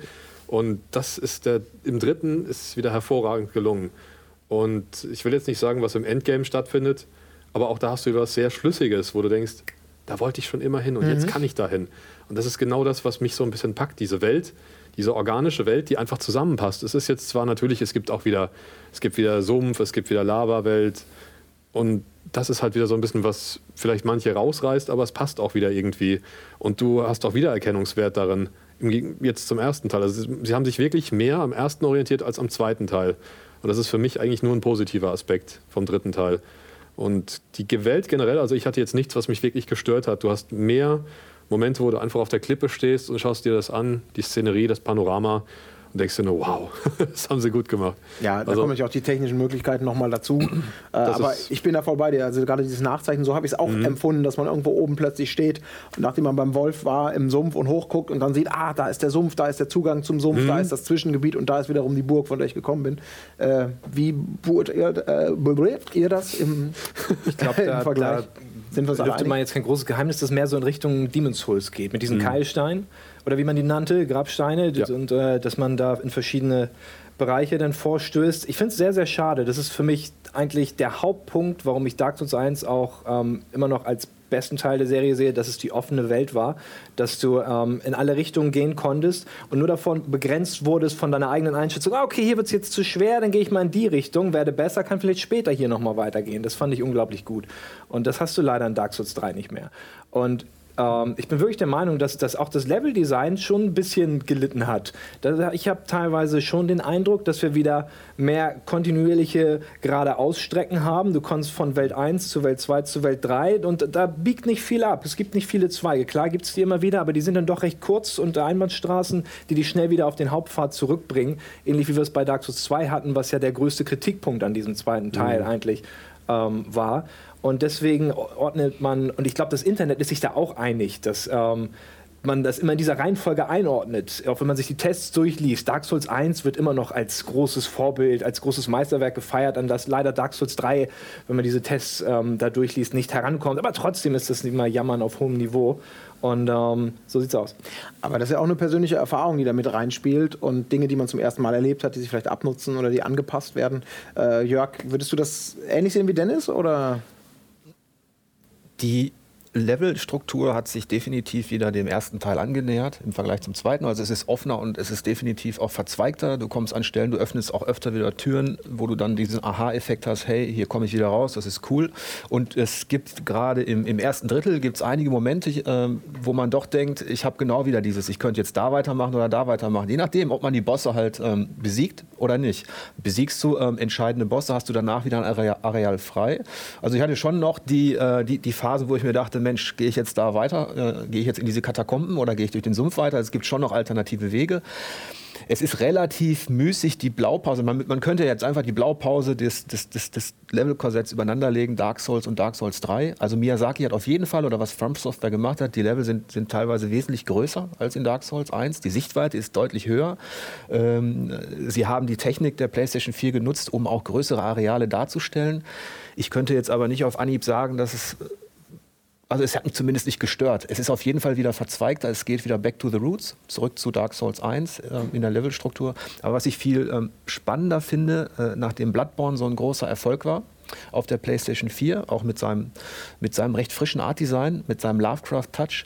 Ähm, da hatte ich nach dem ersten Anspielen so ein bisschen das Gefühl, ähm, ich kannte das aus Bloodborne. Ist das jetzt ein Problem, weil From Software im dritten Teil nicht mehr genug Inspiration findet für eben genau solche frischen mittelalterlichen ähm, Aspekte? Und da haben sie mich überrascht in Dark Souls 3. Und ähm, es gibt die Impulse, es gibt natürlich auch ähm, Elemente, die genau so eins zu eins im Bloodborne zu finden sind.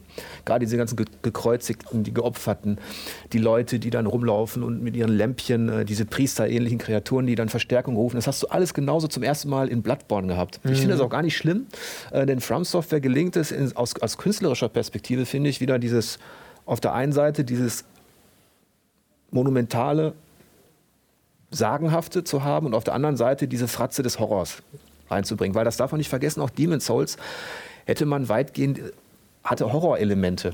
Ja. Richtige, üble Horrorelemente. Von daher stört mich das nicht. Und dieses, dieses Art-Design, dass diese Symbiose gelungen ist, dass es es ist mittelalterliche Fantasy, aber eben auf der einen Seite grinst dich Lovecraft an und auf der anderen Seite hast du halt ähm, diese Erhabenheit der, der, der, Sagenwelt auch noch am Start. Und worauf From Software verzichtet, das finde ich eigentlich cool als Fantasy-Fan, ähm, der Tolkien zwar verehrt, aber von all den Klonen irgendwann auch die Schnauze voll hatte mit 100 Zwergen, Elfen, Orks und Prinzessinnen. Alles. das, darauf verzichtet From Software im, im Art Design. Du hast keine Tolkien-Fantasy. Du hast eher altnordische Sagen und Lovecraft oder Horrorelemente. Und die zusammen. Das finde ich, ähm, das macht mich auch an der Welt so an dass es eben, dass ich nicht so viele Klischees bestätigt bekomme. Mhm. Ja, auf den ersten Blick ja irgendwie vielleicht schon. Ja, der Drache. Ne, du siehst die Zinn und du siehst den Ritter Ja. und denkst du, da ist der Drache, alles klar. Ja. Aber äh, natürlich hast du vollkommen recht. Also wenn man das vergleicht mit, mit, mit Skyrim, mit Dragon Age und Ja. Co., also anderen normalen Fantasy-Rollenspielen. Dann diese Bäume, diese morbiden Bäume mit diesen Menschengestalten drin in Lothric. Und, und das liebe ich an den Japanern. Das, das muss man auch mal sagen. Dass die, diese, die Japaner haben mir so viel Kopfschmerzen bereitet in den letzten Jahren als Spieletester. Also, wenn ich sage, Stichwort Capcom, Resident Evil und so weiter. Ähm, äh, Japan hat ein bisschen verloren, also den Blick auf die eigenen Stärken Ja. und hat sich dem westlichen Markt angepasst. Das müssen sie aus wirtschaftlichen Gründen machen, weil sie sehen, dort drüben äh, in Amerika verkauft sich Call of Duty. Warum? Weil die Leute gerne schießen, also müssen wir es übertragen. Das kann gut gehen, aber im Fall von Resident Evil hat es nicht gut getan, aus meiner Perspektive zumindest. Und From Software hat ja auch den Erfolg gespürt nach Demon's Souls. Also mit Dark Souls kam der Erfolg eigentlich. Demon's Souls war noch ein Geheimtipp. Und ich hatte die Befürchtung, lasst euch bitte nicht verbiegen. Ja? Oder, oder die Hoffnung, lasst euch bitte nicht verbiegen in Sachen Design, nur weil ihr jetzt vielleicht in der ganzen Welt präsent seid. Und da entsteht ja auch schon Druck auf, auf Miyazaki. Ähm, nicht nur von den, von den Fans, sondern von allen möglichen Leuten. Macht es doch ein bisschen zugänglicher, damit noch mehr Leute kaufen. Und da bin ich froh, dass sie sich so treu geblieben sind ähm, und ihren Stiefel weiter, äh, weiter durchziehen. Auch, ähm, auch ihren skurrilen und bizarren Stiefel, der sich eben dann auch im Design niederschlägt. Das finde ich auch, ich muss nämlich auch sagen, ähm, bei diesen Welten hatte ich endlich wieder das Gefühl, ich weiß nicht, ob ihr das kennt, als, als Leute, die immer wieder Teile und DLCs und das über Jahre begleiten, aber wenn du mal was ganz besonders Tolles hattest, dann wünschst du dir das. Wir war das bei Resident Evil ja auch, dass der nächste Teil dir wieder diese magischen Momente gibt, diese Erinnerungen daran, dieses Schwelgen in, irgendwie in Welten und das Erkunden und sagen, das war jetzt befriedigend, diese Kathedrale vom, vom, von der, von, vom Dach bis zum Keller zu erforschen und dann da noch was zu sehen. Bei Dark Souls 2 gab es auf dem Papier ja unfassbar viel Varianz. Ne? Da gab es, also ich glaube, vielseitigere Schauplätze als in jedem anderen Teil, aber die haben mich alle sehr unbefriedigt zurückgelassen, weil sie, ich hatte immer das Gefühl, ihr macht nichts draus. Man rennt einmal durch. Ich denke an die, ich, für mich sind das diese Moria-Minen gewesen mit den Zwergen. Äh, auch so ein typisches äh, äh, PvP-Gebiet ist es gewesen, wo ich dachte, hier hätte man so viel rausmachen können. Hier hätte man wunderbar alle möglichen Zitate und Verbindungen zu Lavawelten. Und in Wirklichkeit ist es irgendwie wie ein großes Bassin mit einer Nebenhöhle und äh, einem Gang, der oben rumgeht und einer, einer geht unten rum, so ungefähr. Und das habe ich ganz, ganz häufig das Gefühl gehabt. Und diese Angst habe ich auch in Dark Souls 3 mitgenommen, dass von außen sieht es cool aus, aber ich bin drin und in dem Moment habe ich eigentlich schon ein Drittel gesehen der gesamten Welt. Also das empfinde ich nicht mehr. Ich habe wieder dieses Gefühl, oh, schön. Da gibt es noch was zu entdecken und da gibt es noch was zu entdecken und noch Allerdings- was, so wie du das mit dem Schloss bei Demon's Souls hattest. Muss man vielleicht auch sagen, ähm, wenn, man, wenn man Internetforen und so, was du ja schon erwähnt hast, äh, äh, beobachtet, ähm, das ist auch teilweise sehr anstrengend. Diese Lagerbildung, die von Kleinigkeiten gleich ein ganzes Spiel ab abhängig macht. Und das ist, ähm, Dark Souls 2 kriegt manchmal, also kommt ein bisschen schlecht weg, finde ich. Obwohl es bei uns auch in der Wertungstradition, wie du angesprochen hast, ähm, mit 88 Prozent der schlechteste Teil ist, aber das sind, äh, das sind Luxusprobleme, weil auch das Dark Souls 2 hatte äh, interessante Mechaniken, die ich mir auch gewünscht hätte in Dark Souls 3, in verfeinerter Form. Zum Beispiel, ähm, was sich auch auf das Leveldesign bezieht, die, der Fackeleinsatz. Ich fand das schon eigentlich eine, eine gute Idee, die war nicht ganz zu Ende gedacht in Dark Souls 2, dass ich in bestimmten Gegenden nur über die Fackel überhaupt Dinge sehe. Das war brillant in Dark Souls 2, wenn du in so einer dunklen, in einem dunklen Korridor warst und die Fackel angemacht hast. Das sah super aus. Du hast eventuell Hilfen bekommen durch, deine visuell, durch das visuelle Feedback. Du konntest Kreaturen alleine durch den Fackeleinsatz, du musstest sie noch nicht mal schwingen, äh, dazu bringen, dass sie Distanz halten und, und Angst bekommen. Das fand ich auch klasse. Und jetzt hast du in Dark Souls 3 auch Fackeln. Es gibt auch einige Stellen, da bringt es dir was, wenn du die Fackel einsetzt, ähm, aber sie haben das Prinzip der, ähm, äh, der Dauerhaftigkeit jetzt da. Also es, du kannst sie ewig anzünden, du hast kein Problem mehr. Das fand ich in Dark Souls 2 gut. Auch die Rätselmechaniken waren teilweise in Dark Souls 2 interessanter. Also was ähm, zum Beispiel geheime äh, Mechanismen an Wänden angeht und so weiter. Du musstest schon Dinge einsetzen und dafür sorgen, dass was passiert, dass Mechaniken ausgelöst worden sind. Also diese Adventure-Elemente in Dark Souls 2 fand ich zum Beispiel interessant. Davon hätte ich mir gerne auch einen Tick mehr äh, äh, gewünscht in, in, in Dark Souls 3. Und vielleicht ein Element aus Dark Souls 2, was ich noch gerne nennen würde, ist, dass du an diesen Leuchtfeuern ähm, ein Gebiet auf eine neue Stufe heben konntest. Du konntest quasi der Ähm, ich weiß gar nicht, wie es bei Dark Souls 3 ist. Das hat Dark Souls 2 eigentlich ganz toll gemacht, dass Ja, du im zweiten Playthrough in diesem berühmten NG Plus, New Game Plus, was ja quasi eine ganz tolle Idee ist und einen unglaublichen Wiederspielwert bringt, in Dark Souls 2 noch auf die Spitze getrieben, weil du tatsächlich neue Gegenstände findest. Ähm, Gegenstände besser sind, die du dort findest. Und du konntest durch so einen punktuellen Einsatz an einigen Leuchtfeuern bestimmte spezielle Gebiete ähm, einzeln anheben auf neue Gebiete und konntest dir deinen dein, ähm, Durchlauf dann quasi so gestalten, dass du sagst, okay, ich spiele das jetzt ähm, diesen Durchlauf von Dark Souls 2 so, indem ich das Gebiet auf Level 2, 3, NG plus 4 oder sowas hochhebe, weil dann droppt dort das und das Schwert und dann spiele ich das Spiel mal auf diese Tour. Und ich weiß leider nicht, wie es bei Dark Souls 3 ist, hoffe insgeheim, dass man natürlich NG Plus Neues sieht, habe aber noch nichts davon gehört, was mich so ein bisschen vermuten lässt, dass da nichts Neues kommt. Aber das mal dahingestellt. Ja, ich ich will jetzt noch mal kurz die Mechanik erläutern nochmal. Ich glaube, ähm, was Dark Souls 2 gemacht hat, war ja das, was untypisch ist, dass man ich sage jetzt einmal mal, zehnmal haust du den Gegner platt, dann kommt er nicht wieder. Und so konnte man quasi Gegenden ja komplett gegnerfrei machen. Aber eben durch den Einsatz, wie du gerade gesagt hast, von bestimmten Items konnte man die Leuchtfeuer wieder sozusagen reaktivieren, die Gegner respawnen lassen, die dann in schwererer Form kamen. Manchmal auch, je nach Gebiet, kamen dann mehrere Gegner. Oder es erschienen auch andere Gegenstände. Das war teilweise zum Farmen interessant oder auch zum, zum wenn du mal grinden wolltest, konntest du halt gezielt in Levelgebiete gehen, in denen es schwer war. Und das war eine sehr individuelle Spielweise ermöglicht. Ja, das war nur in so und das haben sie jetzt auch wieder rausgenommen. Genau, gleich in Majula konntest du das machen. Das ist das Haupt-Hub, ähm, das das Zuhause in Dark Souls 2. Da konntest du das ähm, Gebiet auf Level, ich weiß nicht welches war, 5 oder so bringen. Und wenn du dann den einen Händler getötet hast, dann hat er eine äh, Butterfly-Rüstung, eine, eine Schmetterlingsrüstung ähm, fallen lassen, die super speziell war, mit der man so leicht fliegen konnte. So. Also der Sprung war ein bisschen höher und da konnte man ganz neue Möglichkeiten quasi ausschöpfen. Und ähm, das war ein Punkt, den ich tatsächlich äh, ähm, quasi, wo ich in Dark Souls 2 nachweine. Da bin ich aber auch noch irritiert. Bei dem Bonfire zu Hause im Firelink Shrine steht dann Level 1 des Fires. Und dann kann ich irgendwas da drin verbrennen. Keine Ahnung, Bone Shard oder sowas. Und ich weiß nicht, was das bringt. Ich traue es mir nicht. Mach zu. Mach's. Mach's, mach's lieber. ist sehr wichtig Dadurch auch. werden deine Estus-Verkaufs stärker. Okay, die, die werden stärker. Hm, Die heilen mehr quasi, ja. Okay. Mach's. Okay, wie gesagt, das war für mich nämlich bisher genauso wie mit den ähm, Waffen-Upgraden. Ich lasse es erstmal. Nein, wenn du dir nicht sicher bist in Dark Souls, probier es aus. Immer also nur das ausprobieren kannst du Bestraf erfahren, dich was nicht es dafür, bringt. nicht immer. Okay. Also, Nicht immer. Ja. Wie du sagst, in Teil 2 jetzt mit Asketenleuchtfeuer, du konntest die Leuchtfeuer erhöhen und auch mit den zehnmal Gegner töten. Das konntest du mit dem Champions Covenant auch unterbinden, dass die Mhm. nicht mehr despawnt sind. Allerdings Champions Covenant hat der Wolf den Fehler gemacht. In seinem Tagebuch des Todes hat es erstmal schon aktiviert und wusste nicht, dass das Spiel dadurch viel, viel schwerer wird. Aber das ist ja Also nicht der Einzige. ich habe mir schon gedacht, weil das fragte ich ja wirklich dreimal, willst du wirklich, willst du wirklich? Und dann, Ja. ja, ja komm. Und dann denkst du dir, und so, ah, hätte ich das mal lieber nicht gemacht. Auf jeden Fall, es ist halt, äh, du kannst die Schwierigkeit wirklich dadurch künstlich erhöhen für dich, für das Spiel. Auch mit dem Asketenleuchtfeuer, wobei mit dem Schmetterling, das kannst du, glaube ich, kaufen. Hast du nicht, dass die Leute jetzt alle Ja. dieses Feuer benutzen, den, den her, töten, sein, sondern am besten erstmal anquatschen und gucken, was er Neues im, ähm, im Sortiment hat. Auf jeden Fall, das fand ich auch super. Und nochmal zu dem Dark Souls 2 ist schlecht mit den 88 Prozent als äh, Rating. Das, äh, wie gesagt, äh, es ist wirklich Kritik auf hohem Niveau, aber für mich ist es das Spiel, weil ich eigentlich am meisten aus der Reihe gespielt habe. Aufgrund dieser Challenge Runs, die du machen kannst. Ich habe es zum Beispiel nur mit dem Bogen durchgespielt, nur mit einem Dolch oder nackt oder nur mit einem Schild, dass du nur diese Schildattacken nutzt. Und das ist halt beim zweiten Teil, äh, finde ich, am zugänglichsten, was das angeht, diese Challenge-Dinger. Der erste, der hat da wieder so diese Stolperfallen. Der dritte muss man jetzt noch rauskristallisieren, wie lässt sich das eben Challenge Run mäßig ähm, ähm, visualisieren, also na Quatsch, verwirklichen einfach.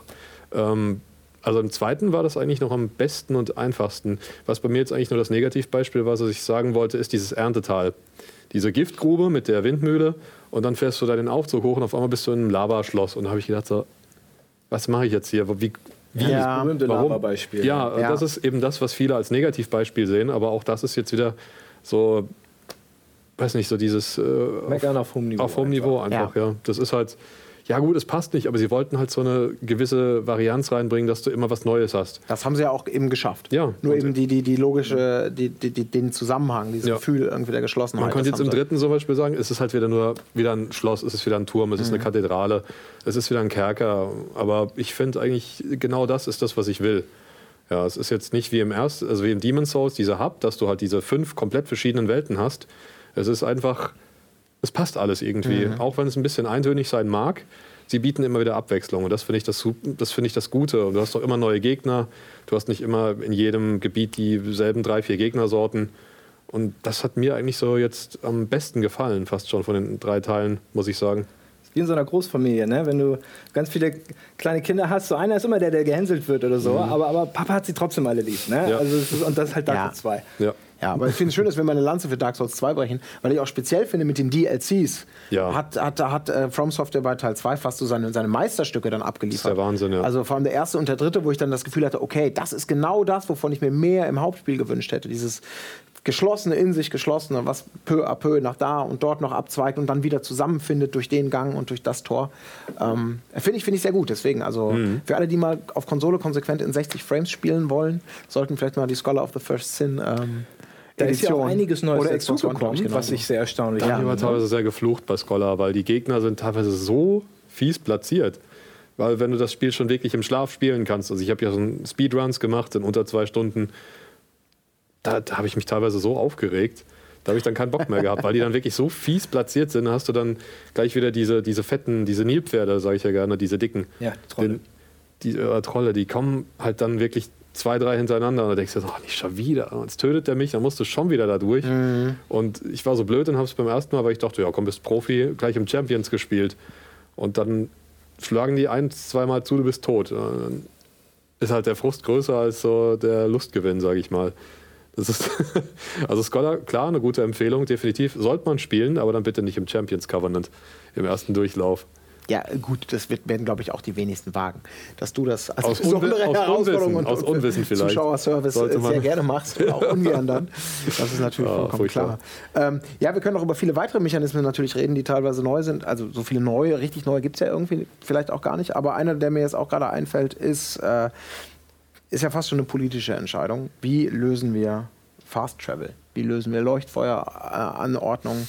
Da gab es ja verschiedene Experimente auch und äh, jetzt scheint man mit dem zweiten da einen konsequenten Weg gefunden zu haben, nämlich ja, ihr kennt die Mechanik mit den Leuchtfeuern. Leuchtfeuer erleuchten heißt, du kannst rasten, Gegner respawnen und äh, hast quasi kurzzeitig die Ruhe erkauft und eben seit Teil 2 auch die Möglichkeit von Anfang an von jedem Leuchtfeuer der Welt zu jedem anderen Leuchtfeuer zu teleportieren, was Wege deutlich kürzer macht und unter Umständen auch den Schwierigkeitsgrad äh, absenkt. Ja, Finde find ich unglaublich schade, weil dieser Moment, wenn du in Dark Souls 1, bei dem es nicht möglich war, von Anfang an überall hin zu teleportieren, dieser Moment vom Anfangsgebiet, dann ähm, ganz runter in dieses Sumpfgebiet, ähm, wie ist der Name nochmal? Schandstadt. was da so schön ruckelt auch teils. Ähm, und dann runter zu Kelag, dieser feurigen Spinnenprinzessin. Und vielleicht darüber noch hinaus weiter in dieses Dämonengebiet, bis du zu der roten Tür. Es geht immer tiefer, immer tiefer. Und du weißt, jeden Schritt, den du tust, musst du wieder zurückgehen. Und das ist, das ist etwas, was komplett natürlich dann verloren geht in Dark Souls 3, wo das wegrationalisiert wurde, beziehungsweise wo es vereinfacht wurde. Und ähm, klar ist es eine politische Entscheidung, wie du sagst. Es ist ähm, eigentlich toll ausgedrückt, weil es auch nervig sein kann. Ich kann das vollkommen nachvollziehen, dass Leute da keine Lust haben, aber auf der anderen Seite erinnere ich mich gerne daran zurück, wie ich ganz unten war und denke, oh mein Gott, da muss ich jetzt echt zu Fuß wieder hoch. Und ähm, das ist ein arschlanger Weg und, und das ist Dark Souls. Ganz kleine Randnotiz, das haben sie aber auch konsequent so gemacht, weil im ersten Teil konntest du an jedem Leuchtfeuer aufleveln, du hattest deine Itembox, wo du die Items reinpackst. Und im zweiten und dritten konntest du nur bei dieser Schreinmaid aufleveln. Da wäre es ein bisschen frustig, wenn du halt jedes Mal zurücklaufen musst mit deinen ganzen Seelen in der Tasche und ärgerst dich dann, wenn du stirbst unterwegs. Aber ich stimme dir dazu, ich hätte es auch lieber so gehabt, gerade weil das Spiel doch eigentlich recht, ja, man kann wirklich sagen, geradliniger ist. Es ist nicht pur geradlinig, weil mir ging es so, ich hatte erst den Eindruck, bin aber nur falsch abgebogen, habe eine nicht wahrgenommen, eine Abzweigung. Und dann habe ich es auch wieder gelesen in den Kommentaren, ja, du hast da was übersehen, geh doch noch mal dahin. Dann habe ich das wieder revidiert und habe gesagt, ja, okay, ihr habt recht, es ist nicht geradlinig, ich habe halt nur nicht richtig geschaut. Aber eben aus dieser Konsequenz heraus finde ich es ganz gut, dass es auch nicht mehr so diese, du musst dich wieder durcharbeiten, dieses, diese Mechanik hat. Und andererseits auch wieder ja, weil, wie du sagst, dieses Zurückkämpfen ist halt immer das so mit so ein bisschen spannend noch dazu. Dass du denkst, so, ah, jetzt muss ich wieder ganz zurück und ich will aber dahin. Und es verfolgt ja nicht, du musst ja einmal runter, dann musst du wieder hoch und dann kannst du erst dorthin, wo du dieses Teleportieren lernst. Also du musst halt schon dahin, dahin, dahin und dann denkst du dir so, oh, endlich, endlich kann ich die Wege sparen. Und, Aber auch nur ansatzweise natürlich, Ja. ne, muss man sagen. Aber äh, find, das ist ja auch genau der Punkt. Also, ich hatte es schon total vergessen. Stimmt, es war in Dark Souls 1, dass man an Leuchtfeuern selber aufleveln konnte. Warum hat man das nicht konsequent durchgesetzt? Wenn man jetzt warpen kann, warum muss ich dann noch mal eine Ladepause hinnehmen, um, äh, um aufleveln zu können? Das ist eine gute Frage. Also, Eigentlich das ja. macht den Kohl jetzt ja nicht so fett. Klar kann man jetzt vielleicht, vielleicht würdest du jetzt argumentieren, die, die, die Soulmate äh, ist ein, ein wichtiges narratives Hoppala. Ups, da geht schon wieder los. Element. Du hast sie erzürnt. Ja, ja. Du wolltest sie gerade wegrationalisieren. Ich weiß gar nicht, was da gerade hinter mir umgefallen ist. Das war nicht Schon nicht. Ja, ist sie. Also sie, das, das, ist, das ist so eine archetypische Figur, die ich auch extrem vermissen würde. Da ist mir, aber die, die hohe Leuchtfeuerdichte im Vergleich ist auch einer der Kritikpunkte gewesen, einer der wenigen, die wir, die wir, die wir auch hatten. Ähm, ich finde, es gab dann, vielleicht kommen wir nachher noch drauf zu sprechen, andere wesentlich ähm, knackigere äh, Kritikpunkte, aber es ist, stimmt schon, der Weg durch die Schandstadt hat viele Leute geprägt und die meisten sind wahrscheinlich auch nicht durchgekommen und jammern deswegen drüber. Und da kann man drüber streiten, ob das dann in Sachen Spielbalance too much war, aber so ein, so ein, so ein Hauch von Schandstadt hätte ähm, diesen Dark Souls 3, gerade was die, was die Länge der Wege angeht und so weiter, hätte ihm äh, sehr gut zu Gesicht gestanden.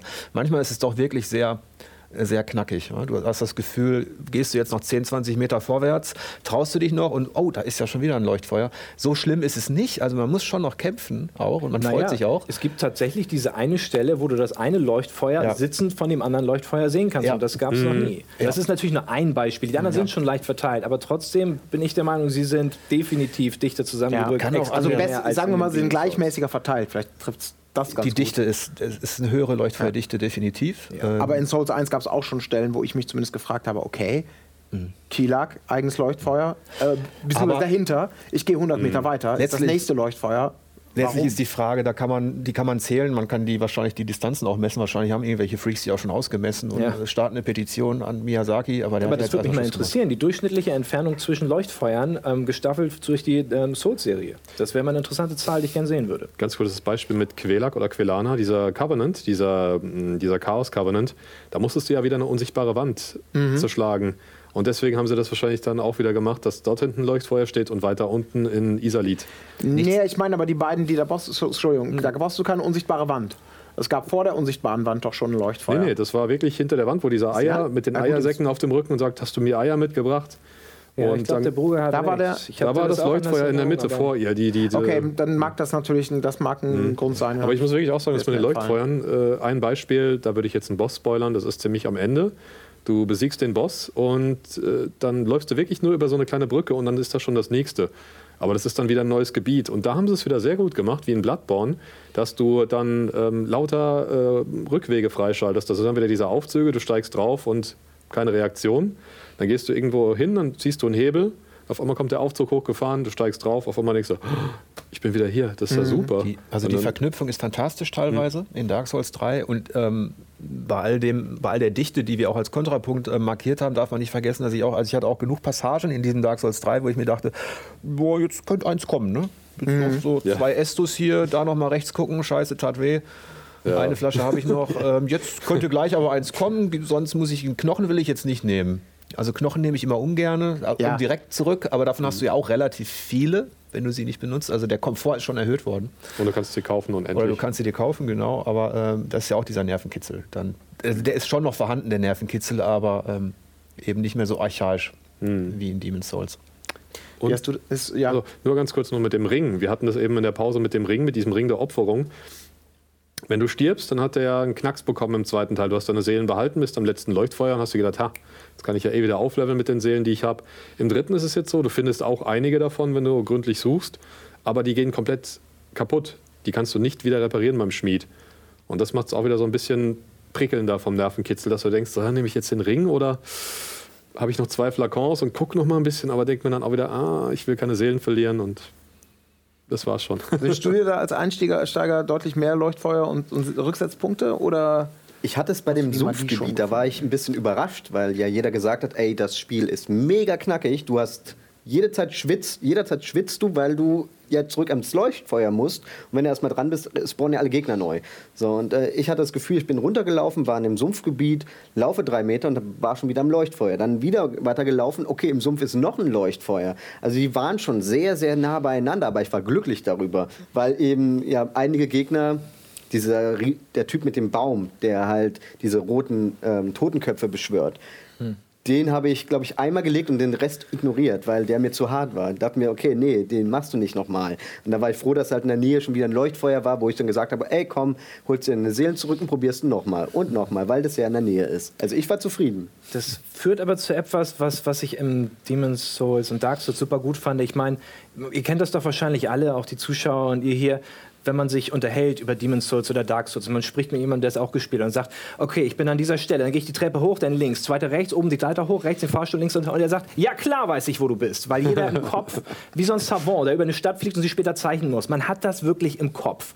Und das habe ich in Dark Souls 3 leider nicht mehr, weil die Leuchtfeuer zu dicht beieinander sind und was wir eingangs gesagt hatten, meiner Meinung nach zumindest, weil es ein bisschen einfacher ist, was daran liegen mag, weil man einfach auch Übung hat oder sowas.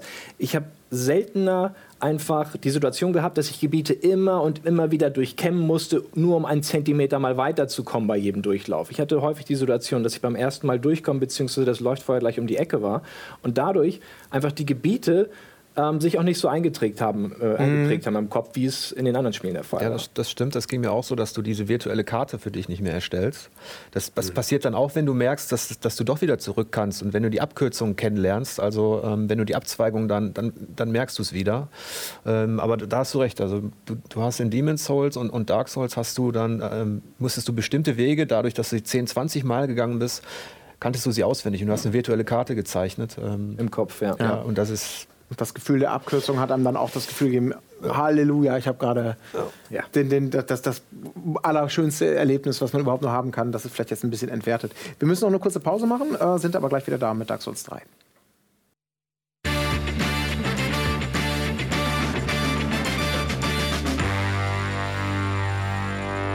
Wir sind schon richtig schön eingetaucht in die Stärken und Schwächen, in die Besonderheiten von Dark Souls 3, haben über andere Teile gesprochen und das alles verglichen. Und äh, Boga, du hast äh, das Thema Sidequests angesprochen, also Nebengeschichten, Nebenabenteuerstränge, die ja traditionellerweise immer relativ undurchsichtig sind und sich nicht unbedingt aufzwängen, aber in diesem Teil empfindest du es als besonders schlimm. Schlimm. Nicht unbedingt schlimm, es fällt mir sehr auf, weil ähm, Siegwart zum Beispiel, den habe ich persönlich jetzt nur ein einziges Mal getroffen und danach nie wieder. Und ich weiß, dass der wirklich eine längere Questline hat. Ebenso, wenn du in den Sumpf kommst, diese, diese junge Ritterin mit ihrem Begleiter, der nur von sich gibt. Oder auch dieser Beschützer mit dieser dicken Keule, der die Priesterin bewacht, zum Beispiel die in ihrem Gefängnis sitzt, die du dann später im Schrein hast, die dir Wunder beibringt. Auch den habe ich nie wieder gesehen. Nur einmal als Phantom konnte ich ihn beschwören, das weiß ich noch. Aber generell, die ganzen Questlines sind mir komplett entgangen, leider. Oder auch der Zauberer mit dem, mit dem Panzer auf dem Rücken, der dir Zauber beibringt. Da sagt dir keiner, du musst dir vor dem gewissen Ablaufdatum von vier Bossen dieses, dieses Leveln, dieses dunkle Siegel fünfmal von ihm geben lassen. Ich habe ja gesagt, ich wollte das ganz clever machen, weil die, die Level-Ups werden immer teurer. Und später, dass ich dann schnell fünf Level holen kann, habe ich damit lange gewartet. Und der ist mir dann gestorben. Und das fand ich dann sehr schade. Und dann haben die Leute auch gesagt, ja, jetzt hast du dir die Questline versaut, Pech gehabt. Ah, Verdammt. Und das ist mir bei jedem, glaube ich, passiert. Bei jeder einzelnen Questline, die habe ich alle versaut. Das fandst du extremer als in den Vorgängern. Äh, ja, ja, also aber woher definitiv. wusstest du, dass dir der Zauberer Das wurde mir in den Kommentaren dann Oh, verraten. ja, so Aber das- nachträglich. Also ich habe halt wirklich konkret gesagt, hier, sagt mir doch mal, warum ist der Ja. jetzt bei mir gestorben? Was habe ich falsch gemacht? Die Leute, ja, bist ja doof, hättest du gemacht. Aber das weiß man vorher leider gar nicht. Ich wollte es wirklich ganz clever angehen. Das finde ich an den, an, an den sogenannten, es sind ja eigentlich gar keine richtigen Quests so, sondern es sind Figuren, die du triffst und wenn du bestimmte Dinge tust, äh, nacheinander, wenn du sie mehrmals ansprichst, dann entstehen Dinge daraus, eventuell für dich. Die, das Ja. musst du selber rausfinden. Das fand ich gerade bei diesem Zauberer eigentlich recht gut, weil ich das am Anfang nicht verstanden habe.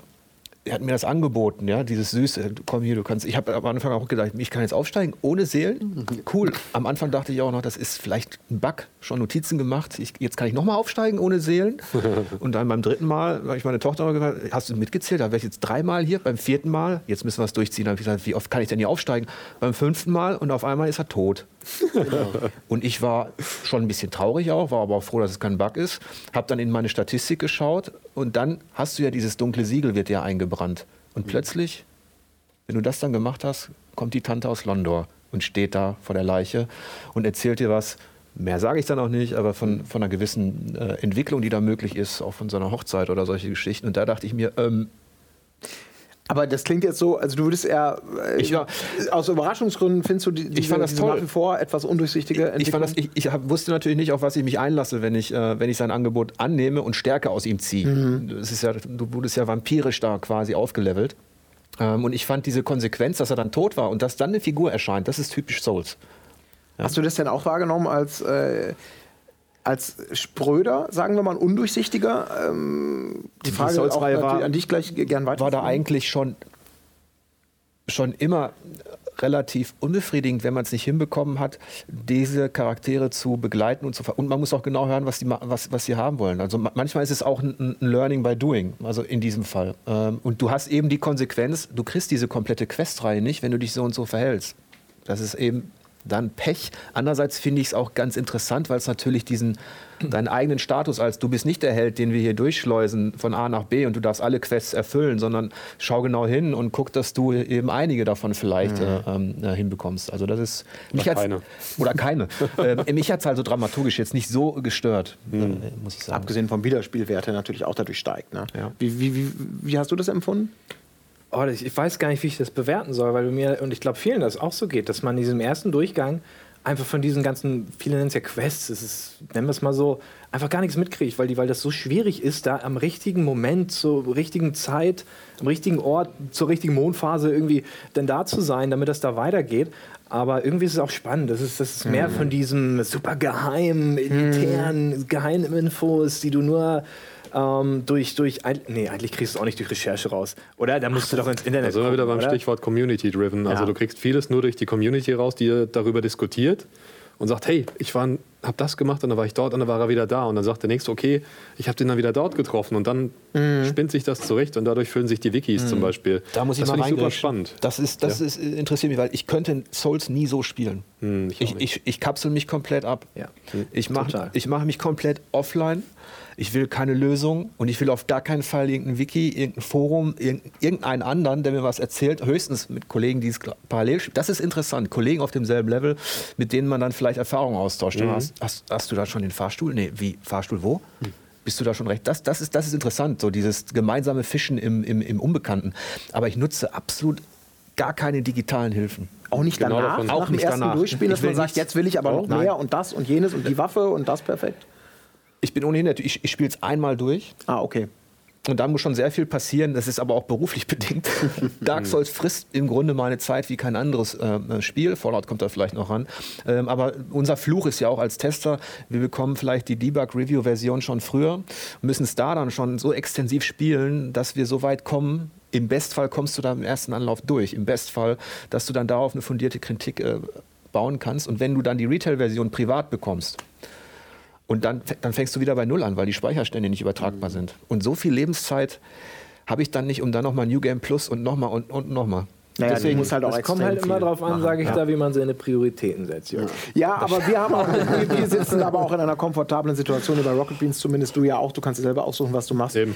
Ihr habt den Anspruch, so ziemlich alles irgendwie einmal durchzuwinken, durchzutesten natürlich. Durchzuwinken. Äh, nein, mit, mit mehreren Leuten auch, aber das ist ja Sinn und Zweck, unter anderem eurer Seite. Und wir, wir sagen einfach, wir picken uns das raus, worauf wir mehr Bock haben. Aber so kann man das doch gar nicht genießen dann. Ne? Also ich, ich, wenn ich ein Spiel damals getestet habe, dann habe ich es gespielt, weil es ist mein Job. So, aber danach habe ich es mir, wenn es mir sehr gut gefallen hat, nochmal zur Hand, Brust genommen und dann zu Hause auf der Couch ein Bier Genau. aufgemacht und dann nochmal genossen. Ja, So. das geht ja. Das, das, das, das, das geht Ja. schon noch. Das ist äh, bei bestimmten Spielen nimmst du dir das auch raus. Du hast ein richtiges atmosphärisches Vorspiel, sage ich mal, bei diesen wenigen Titeln, wo du dich dann wirklich drauf entspannst und auch drauf einstellst. Dann das geht schon auch noch. Das machst du aber nicht bei dem Crop-Zeug, dass du so. Ja, gut, ja. Das ja, aber das ist ja auch bei nicht darauf ausgelegt. Ja.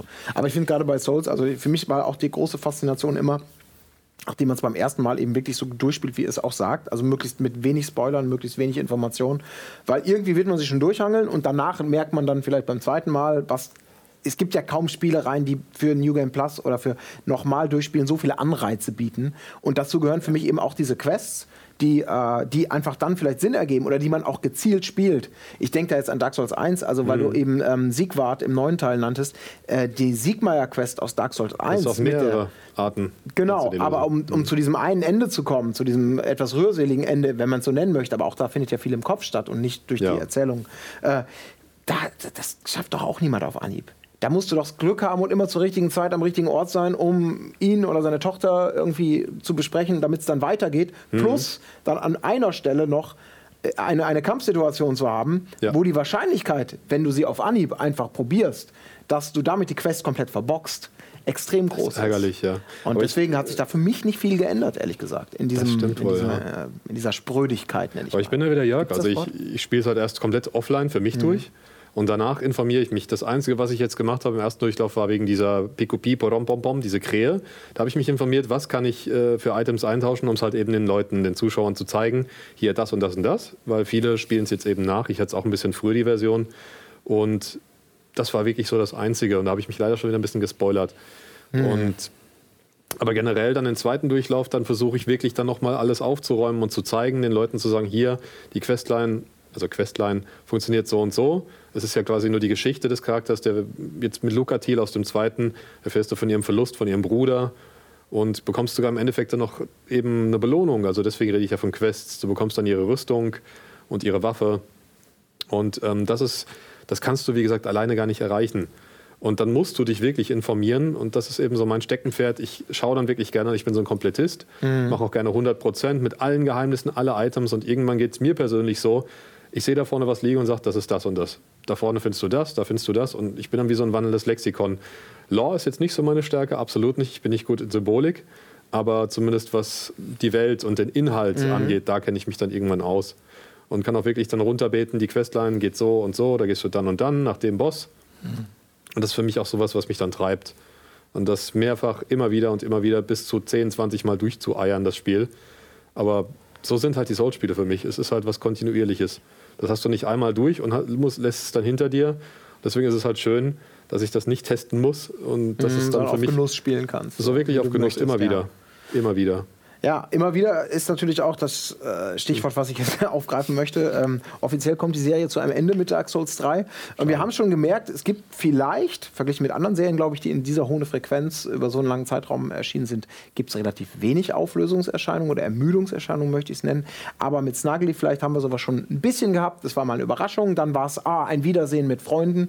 Dann wurde es angepasst. Und jetzt ist es so ein bisschen, man rechnet damit, okay, man muss noch gucken, wo sie jetzt ist. Und dann klickt man da mal durch und das Mysterium äh, ist eigentlich komplett ent, entmystifiziert, sag ich mal. Und es ist irgendwie, man denkt, ja, okay, die ist auch wieder dabei. Nun und ja, vielleicht müssten sie im Falle von Patches in Bloodborne kommt der auf einmal als Spinne. Das ähm, Ja. finde ich jetzt vielleicht Absolut. als gutes Gegenbeispiel. Genau, ich meine jetzt auch eigentlich nur, ich wollte das nur als Beispiel nutzen, um zu Ja. sagen oder um überzuleiten. Habt ihr jetzt das Gefühl, dass Dark Souls 3, was wahrscheinlich eben deswegen auch noch nicht so langweilig ist wie vielleicht ein Call of Duty, weil es nicht auf Präsentation setzt, weil es mehr auf Gameplay setzt, weil es mehr auf individuelle Erfahrung und nicht auf, wie dir wird alles vorgekaut in tollen, bombastischen Bildern setzt, ähm, uns so lange begeistert, alle, die wir hier sitzen. Habt ihr das Gefühl jetzt nach dem dritten Teil, okay, lieber ein geniales Ende oder ein, oder ein fulminantes Ende, als dass wir jetzt dahin kommen, es kommen noch über die nächsten zehn Jahre neue Teile, weil ich merke jetzt schon, es wird ein bisschen dröge, langweilig.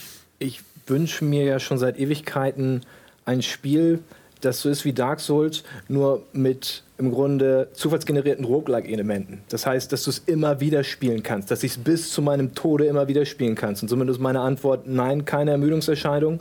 Ich kann so viele Souls, zumindest ist es jetzt noch so, ich weiß nicht, wie es in vielen Jahren ist, aber wir spielen das schon seit ein paar Jahren, ist für mich immer noch auf ganz, ganz hohem Level und ich habe absolut keine Ermüdungserscheinung bei diesem Ganzen. Ich fand diesen Ausflug von Bloodborne sehr, sehr frisch, sehr, sehr toll. Fand es dann aber auch wieder sehr schön, zurückzugehen an meine alte Schildtaktik von Dark Souls, mich hinter diesem Schild zu verstecken und sowas. Und ich kann das wirklich den ganzen Tag machen. Du nix zumindest. Mir geht's genauso wie Dennis. Also ich kann es immer wieder spielen, wobei der Bloodborne DLC ein Arsch war und sowas will ich nicht nochmal. Kennt ihr, ich weiß nicht, ihr habt es ja durch, ne? Mit allen Bossen. Also ich fand es richtig, richtig arschig, der DLC, den möchte ich nicht nochmal. Ähm, aber es war auch erfrischend, aber generell sage ich auch, sie brauchen ein neues Franchise. Vielleicht jetzt nicht unbedingt Bloodborne 2, denn Die Geschichten vom Ritter von Katharina oder sowas. Vielleicht, vielleicht sowas, ja, oder vielleicht einfach mal was ganz, ganz Neues. Vielleicht jetzt mal auf die Fantasy-Ebene. Um es ein bisschen abzugleiten, ähm, Deck 13 hat ja auch dieses Lords of the Fallen und die machen jetzt was Cyberpunk-mäßiges mit Maschinen und Robotern, aber auch wieder so dieses schnelle Kampfsystem und hin und äh, schlagen, ausweichen, Lebensenergie, Ausdauermanagement. Vielleicht sowas jetzt mal. ich traue es From zu, dass sie da wieder ein richtig geiles Franchise in der Pfanne haben und wieder was raushauen können, was uns begeistert. Also gerade das können sie wirklich gut, so eine authentische Welt schaffen und ja, aber generell die alten Teile, ich werde wahrscheinlich den ersten zum hundertsten Mal irgendwann durchspielen. Das ist mir gerne. Und wenn irgendwann endlich mal Demon's Souls, was ja gefordert wird, als PC-Port kommt oder für die aktuellen Konsolengenerationen, ich werde es auch wieder spielen, obwohl ich schon wirklich 100% durch habe und mehr. Also alles gezeigt und trotzdem wieder Bock drauf. So ist es eben. Ja, also From Software braucht, glaube ich, eine, nicht nur eine Verschnaufpause, weil der Rhythmus, der war auch sportlich wenn man bedenkt, 2000, ähm, also wenn man Kingsfield jetzt mal weglässt, mhm. was vielleicht nicht so viele Leute kennen, aber wenn man mit Demon's Souls anfängt, ähm, von 2009 bis jetzt und Bloodborne zählt für mich zur Souls-Reihe dazu, ganz einfach, mhm. Ähm, dann ist das ein, ein, hoher Rhythmus. Die Qualität, die sie letztlich in, in diesen wenigen Jahren angeboten haben, ist, ist, ist, ist dennoch ähm, enorm und sie haben es immer wieder geschafft, dass sich Kreise schließen ähm, die Leute, die leidenschaftlich gerne spielen und auch du suchst ja als Spieler auch immer irgendwo so eine, so eine gewisse Heimat, wo du dich, an der du dich, also wo du gerne zurückkehrst. Ja? Das ist die, die Designelemente sind eine ewige Wiederkehr des Gleichen. Also das ist, du findest auch in der Souls-Reihe, da, da, erwarte ich auch keine Revolution und so weiter, aber ich erwarte, dass sich ähm, Entwickler kreative Gedanken machen, die mich abholen, diese Aha-Effekte, Déjà-vu-Effekte, gleichzeitig Entwicklung, all das hast du in der Reihe eigentlich. Ähm, trotzdem merkst du, und das sind vielleicht auch dann ähm, bemerkst du immer mehr die technischen Limitierungen. Es sieht klasse aus, aber du hast natürlich gerade physikalisch hat sich die Serie leider überhaupt nicht weiterentwickelt und da wäre viel möglich, auch im Kampf. Ja, also, und ich glaube schon, dass From Software jetzt einen Schritt zurückgehen kann und äh, sich überlegen kann, wie können wir diese situative Spannung in den Gefechten, die du im 1 gegen 1 hast, ähm, mich würde es freuen, wenn sie das noch erhöhen, indem sie das Tempo noch entschleunigen, die Physikeffekte noch drastischer auswirken lassen. Und wenn man endlich mal wieder ein Kampfsystem hat, wo es um Trefferzonen geht. Also wo ich mhm. zuschlage und nicht die Hitpoints des Gegners ähm, abziehe, sondern wo ich wirklich ähm, dann den Arm treffe, der dann erlahmt. Oder wenn ich, dass ich sein Bein irgendwie treffen kann und er kann nicht mehr so schnell sein. Ist übrigens alles kein Hexenwerk. Gab es in den 90ern. Mhm. Ja? Ähm, Severance, Blade of Darkness und solche Geschichten, mhm. äh, Die by the Sword. Ähm, sowas wird natürlich diesem, diesem Kampfsystem auch natürlich möchte ich dem auch vielleicht mal den Kopf abtrennen oder ich will, ähm, ich will Ach, du sehen. Du mir so aus der Seele gerade, red weiter. ich, will, ich, ich, will halt sehen, wie die Klinge, wie die Klinge nicht nur vom Schild geblockt ist, ich will sehen, wie sie, wie sie, da, wie sie da wirklich eine, äh, eine Macke reinhaut, wie das Leder wegfetzt. Wie, das ist so alles dieses, ähm, ich glaube, das könnte From Software tun. Das würde mir jetzt gefallen als eine, ich weiß nicht, ob es eine neue Spielereihe wäre oder irgendwas. Ähm, aber ich glaube, sie brauchen jetzt auch den Abstand und natürlich auch das Team und die Kreativpower, um aus diesem super Fundament, was sie da, äh, was sie da hinterlassen haben, dass die Spielewelt wahrscheinlich wie keine andere Reihe geprägt hat in den letzten Jahren. Das darf man ja auch nicht vergessen. Ich würde höchstens noch Minecraft nennen. Aber mhm. mir ist in denen, ich bin jetzt ähm, seit 2000 bei 4Players und es gab nur ganz, ganz, ganz wenige Reihen, die so einen kreativen Input hatten. Ja. Mhm. Also, ähm, und ich hoffe und ich wünsche, dass From Software diese, diese, diese Pause nutzt, um das vielleicht ähm, was anderes wieder daraus zu entwickeln. Mhm. Also ich meine, bisher, wenn man, wenn man sich die, die, die, die äh, Folgeteile und die Geschichte anschaut, dann hat man ja doch das Gefühl, dass sie sich sehr wohl und sehr gut bewusst sind, was sie da geschaffen haben und sehr sensibel damit umgehen. Wir und vor allem auch wissen in ihrer eigenen ja. Firmengeschichte, dass sie erstmals etwas geschafft haben, was weit über Nische hinausgeht mittlerweile und ja. international nicht nur Anerkennung, sondern auch kommerziellen Erfolg verheißt. Es ist natürlich eine, eine extreme Marke. Pullover, Hoodies, mhm. da äh, alles Mögliche. Du kannst, Brettspiel ist angekündigt freut mich natürlich als alter Brettspiel-Fan. Aber also das ist, ähm, du hast diese komplette Marke, diese Markenmacht, die kann man nicht fallen lassen. Und ähm, diese Souls-Reihe hat den Vorteil, dieses Spiel, selbst wenn sie Remake machen von Demon's Souls, was das wirtschaftlichste wäre, definitiv, äh, hat äh, eine Langlebigkeit. Es wird selbst mit diesen Spielen, die jetzt da sind, können sie noch leben. Das wird sich weiter super verkaufen. Die haben ja sogar ein Handyspiel rausgebracht. Und ne? From hat eine eigene Modekollektion mittlerweile. Ja. Also ist ganz ja. grenzwertig. Läuft. Läuft bei denen. Naja, das finde ich nicht so schön, diese Modekollektion. Das ist ein bisschen peinlich.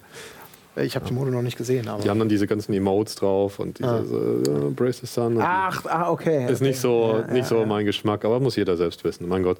Ich gönne es ihnen, dass sie da weiterhin kommerziellen Erfolg feiern. Nur sollen sie es bitte nicht zu sehr verkommerzialisieren, dass es sowas wie Call of Duty wird. Und das ist jetzt nur ein Beispiel, kein Negativgrund, sondern einfach, es wurde ja schon befürchtet, dass jedes Jahr immer wieder so diese Mühle kommt, dass jedes mhm. Jahr ein neues Souls erscheint, womit sie dem jetzt ja entgegengewirkt haben, dass sie sagten, das ist nicht so, das ist der letzte Souls-Teil.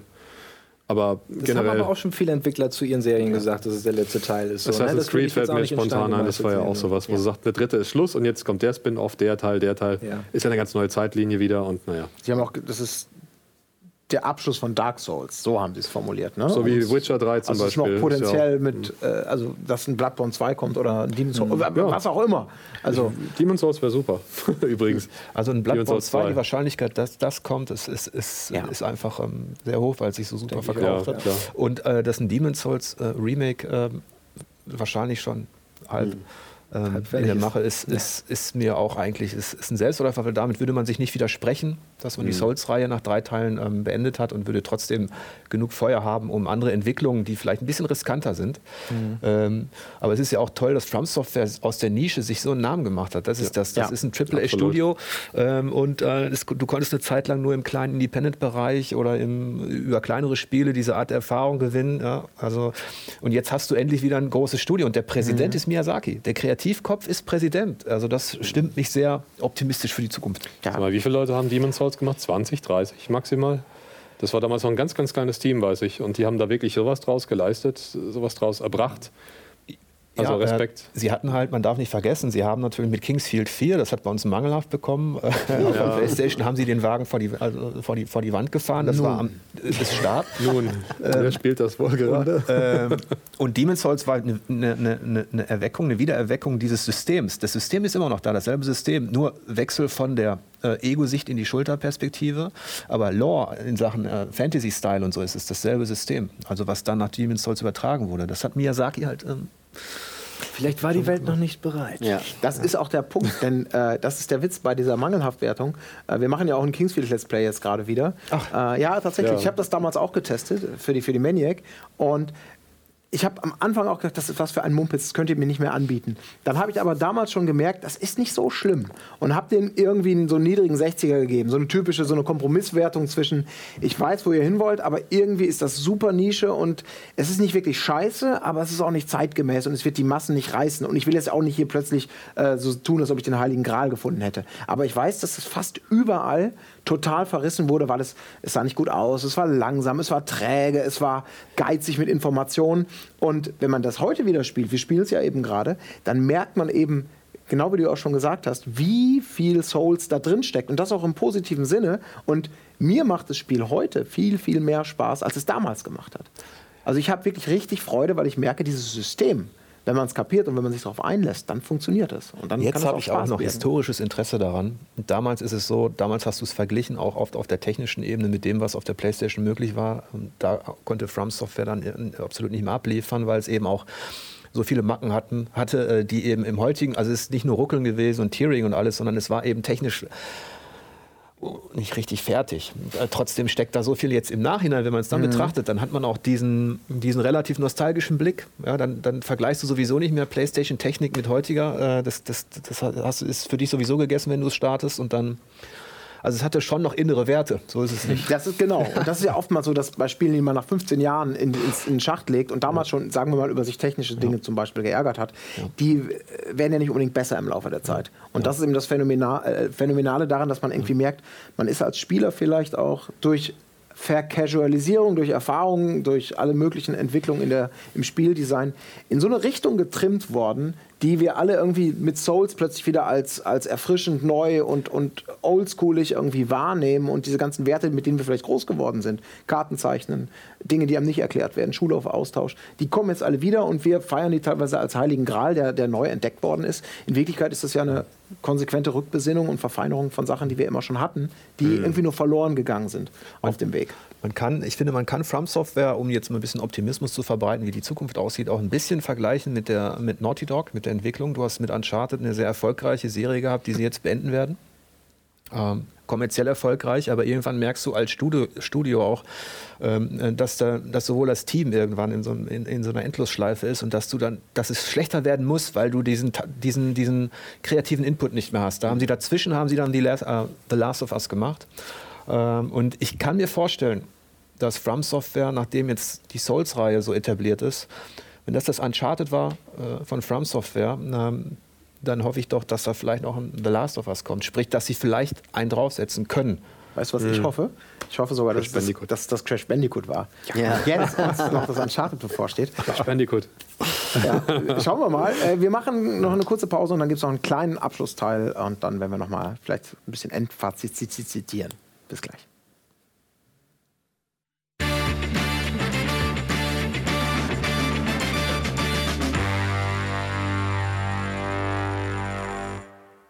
Mit diesem wunderschönen Bild unserer neuesten äh, Errungenschaft in Sachen Studio-Deko äh, begrüße ich euch, beziehungsweise wir euch selbstverständlich zum letzten Teil unseres kleinen Dark Souls 3 Talks. Äh, ja, wir können über Millionen Dinge sprechen, wir können über Millionen Dinge noch detaillierter sprechen, wir könnten hier noch Tage weiterreden, aber wir haben nicht mehr wirklich viel Zeit. Ähm, ja, Grund genug, vielleicht noch mal ein bisschen ähm, abschließend über Dark Souls 3 zu reden, vielleicht noch mal Schwächen zu nennen oder einfach mal, ja, was man auch immer zum Thema noch beizutragen hat.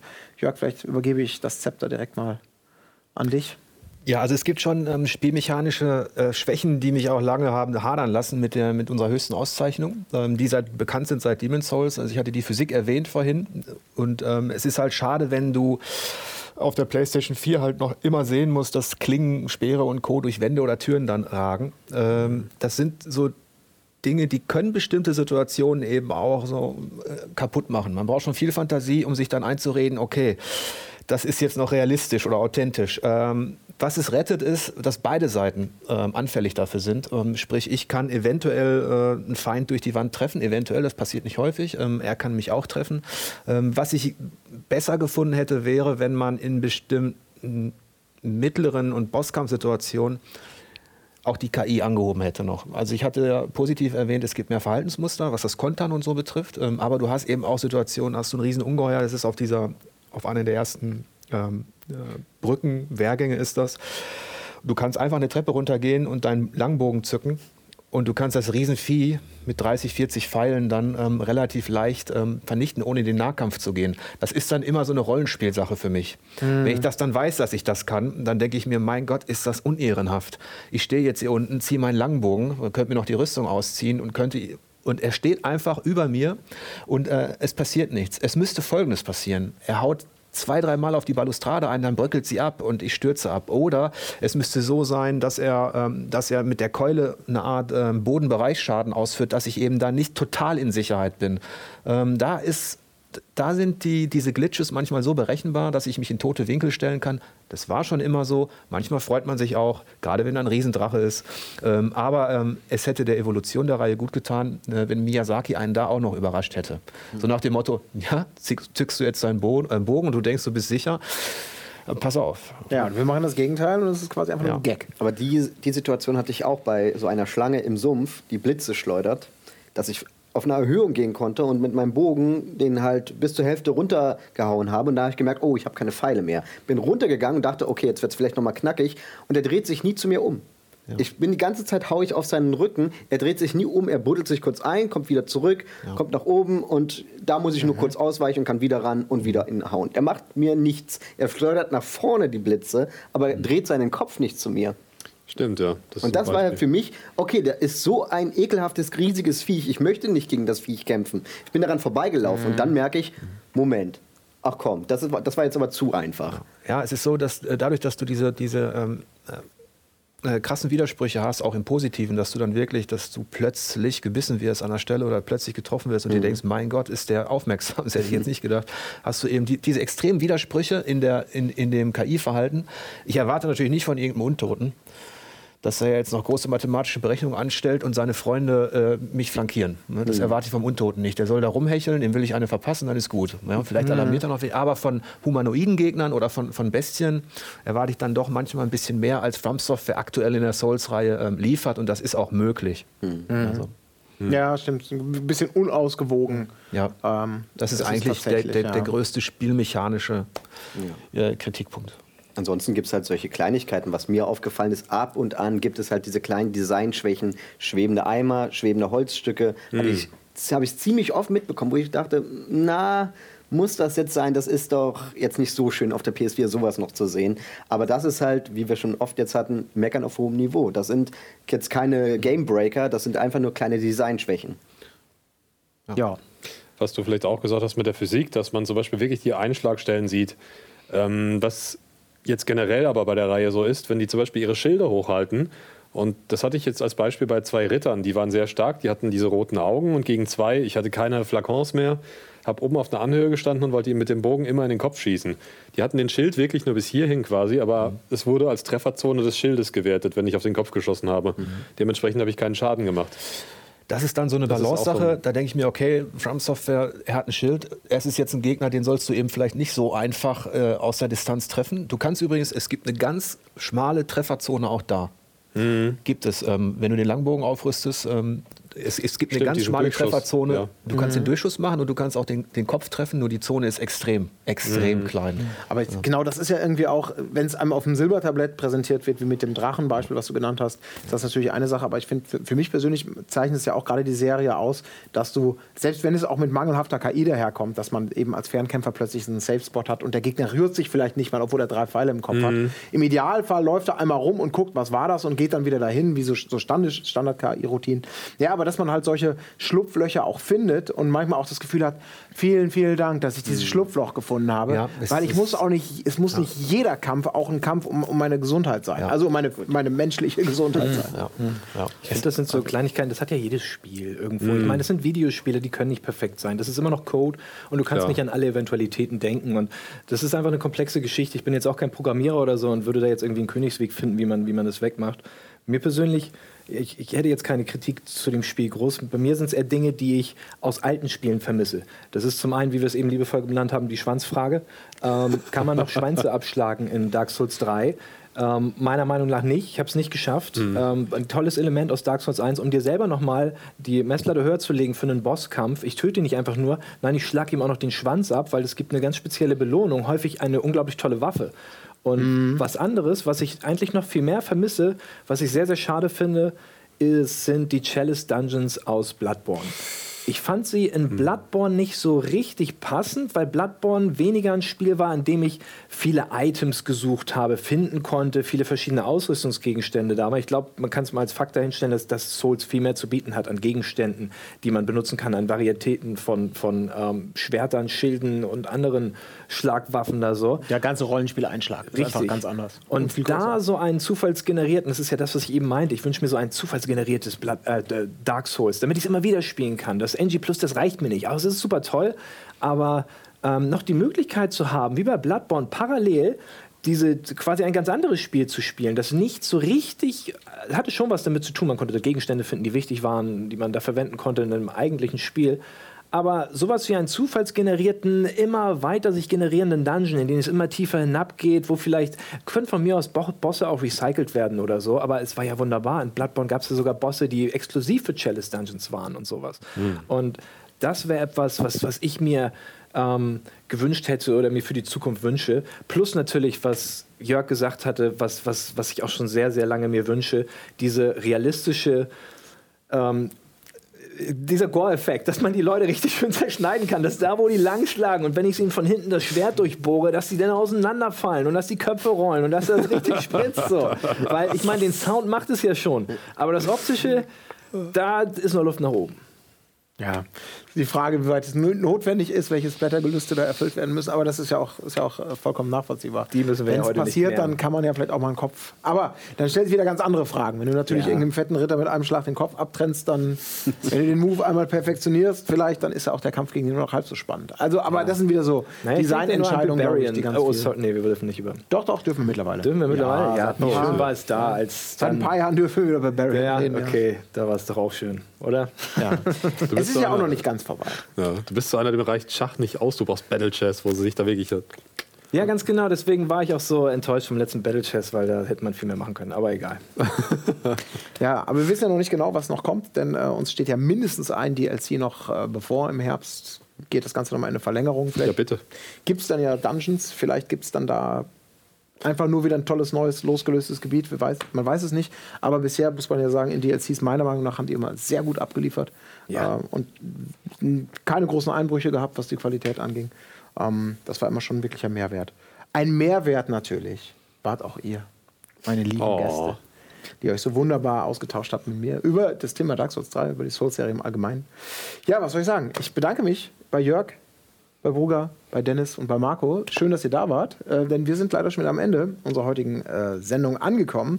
Ja, das war unser kleiner Plausch zu Dark Souls 3. Äh, ja, vielleicht, wenn der DLC dann rauskommt, gibt es vielleicht noch genügend Geschichten und auf dem Weg dahin viele, viele Erlebnisse online, Covenants, Millionen Geschichten, die noch erzählt werden wollen. Das heißt, vielleicht sehen wir uns zu diesem Thema an dieser Stelle ja nochmal wieder. Also, aber bei Press Select auf jeden Fall in zwei Wochen. Macht es gut.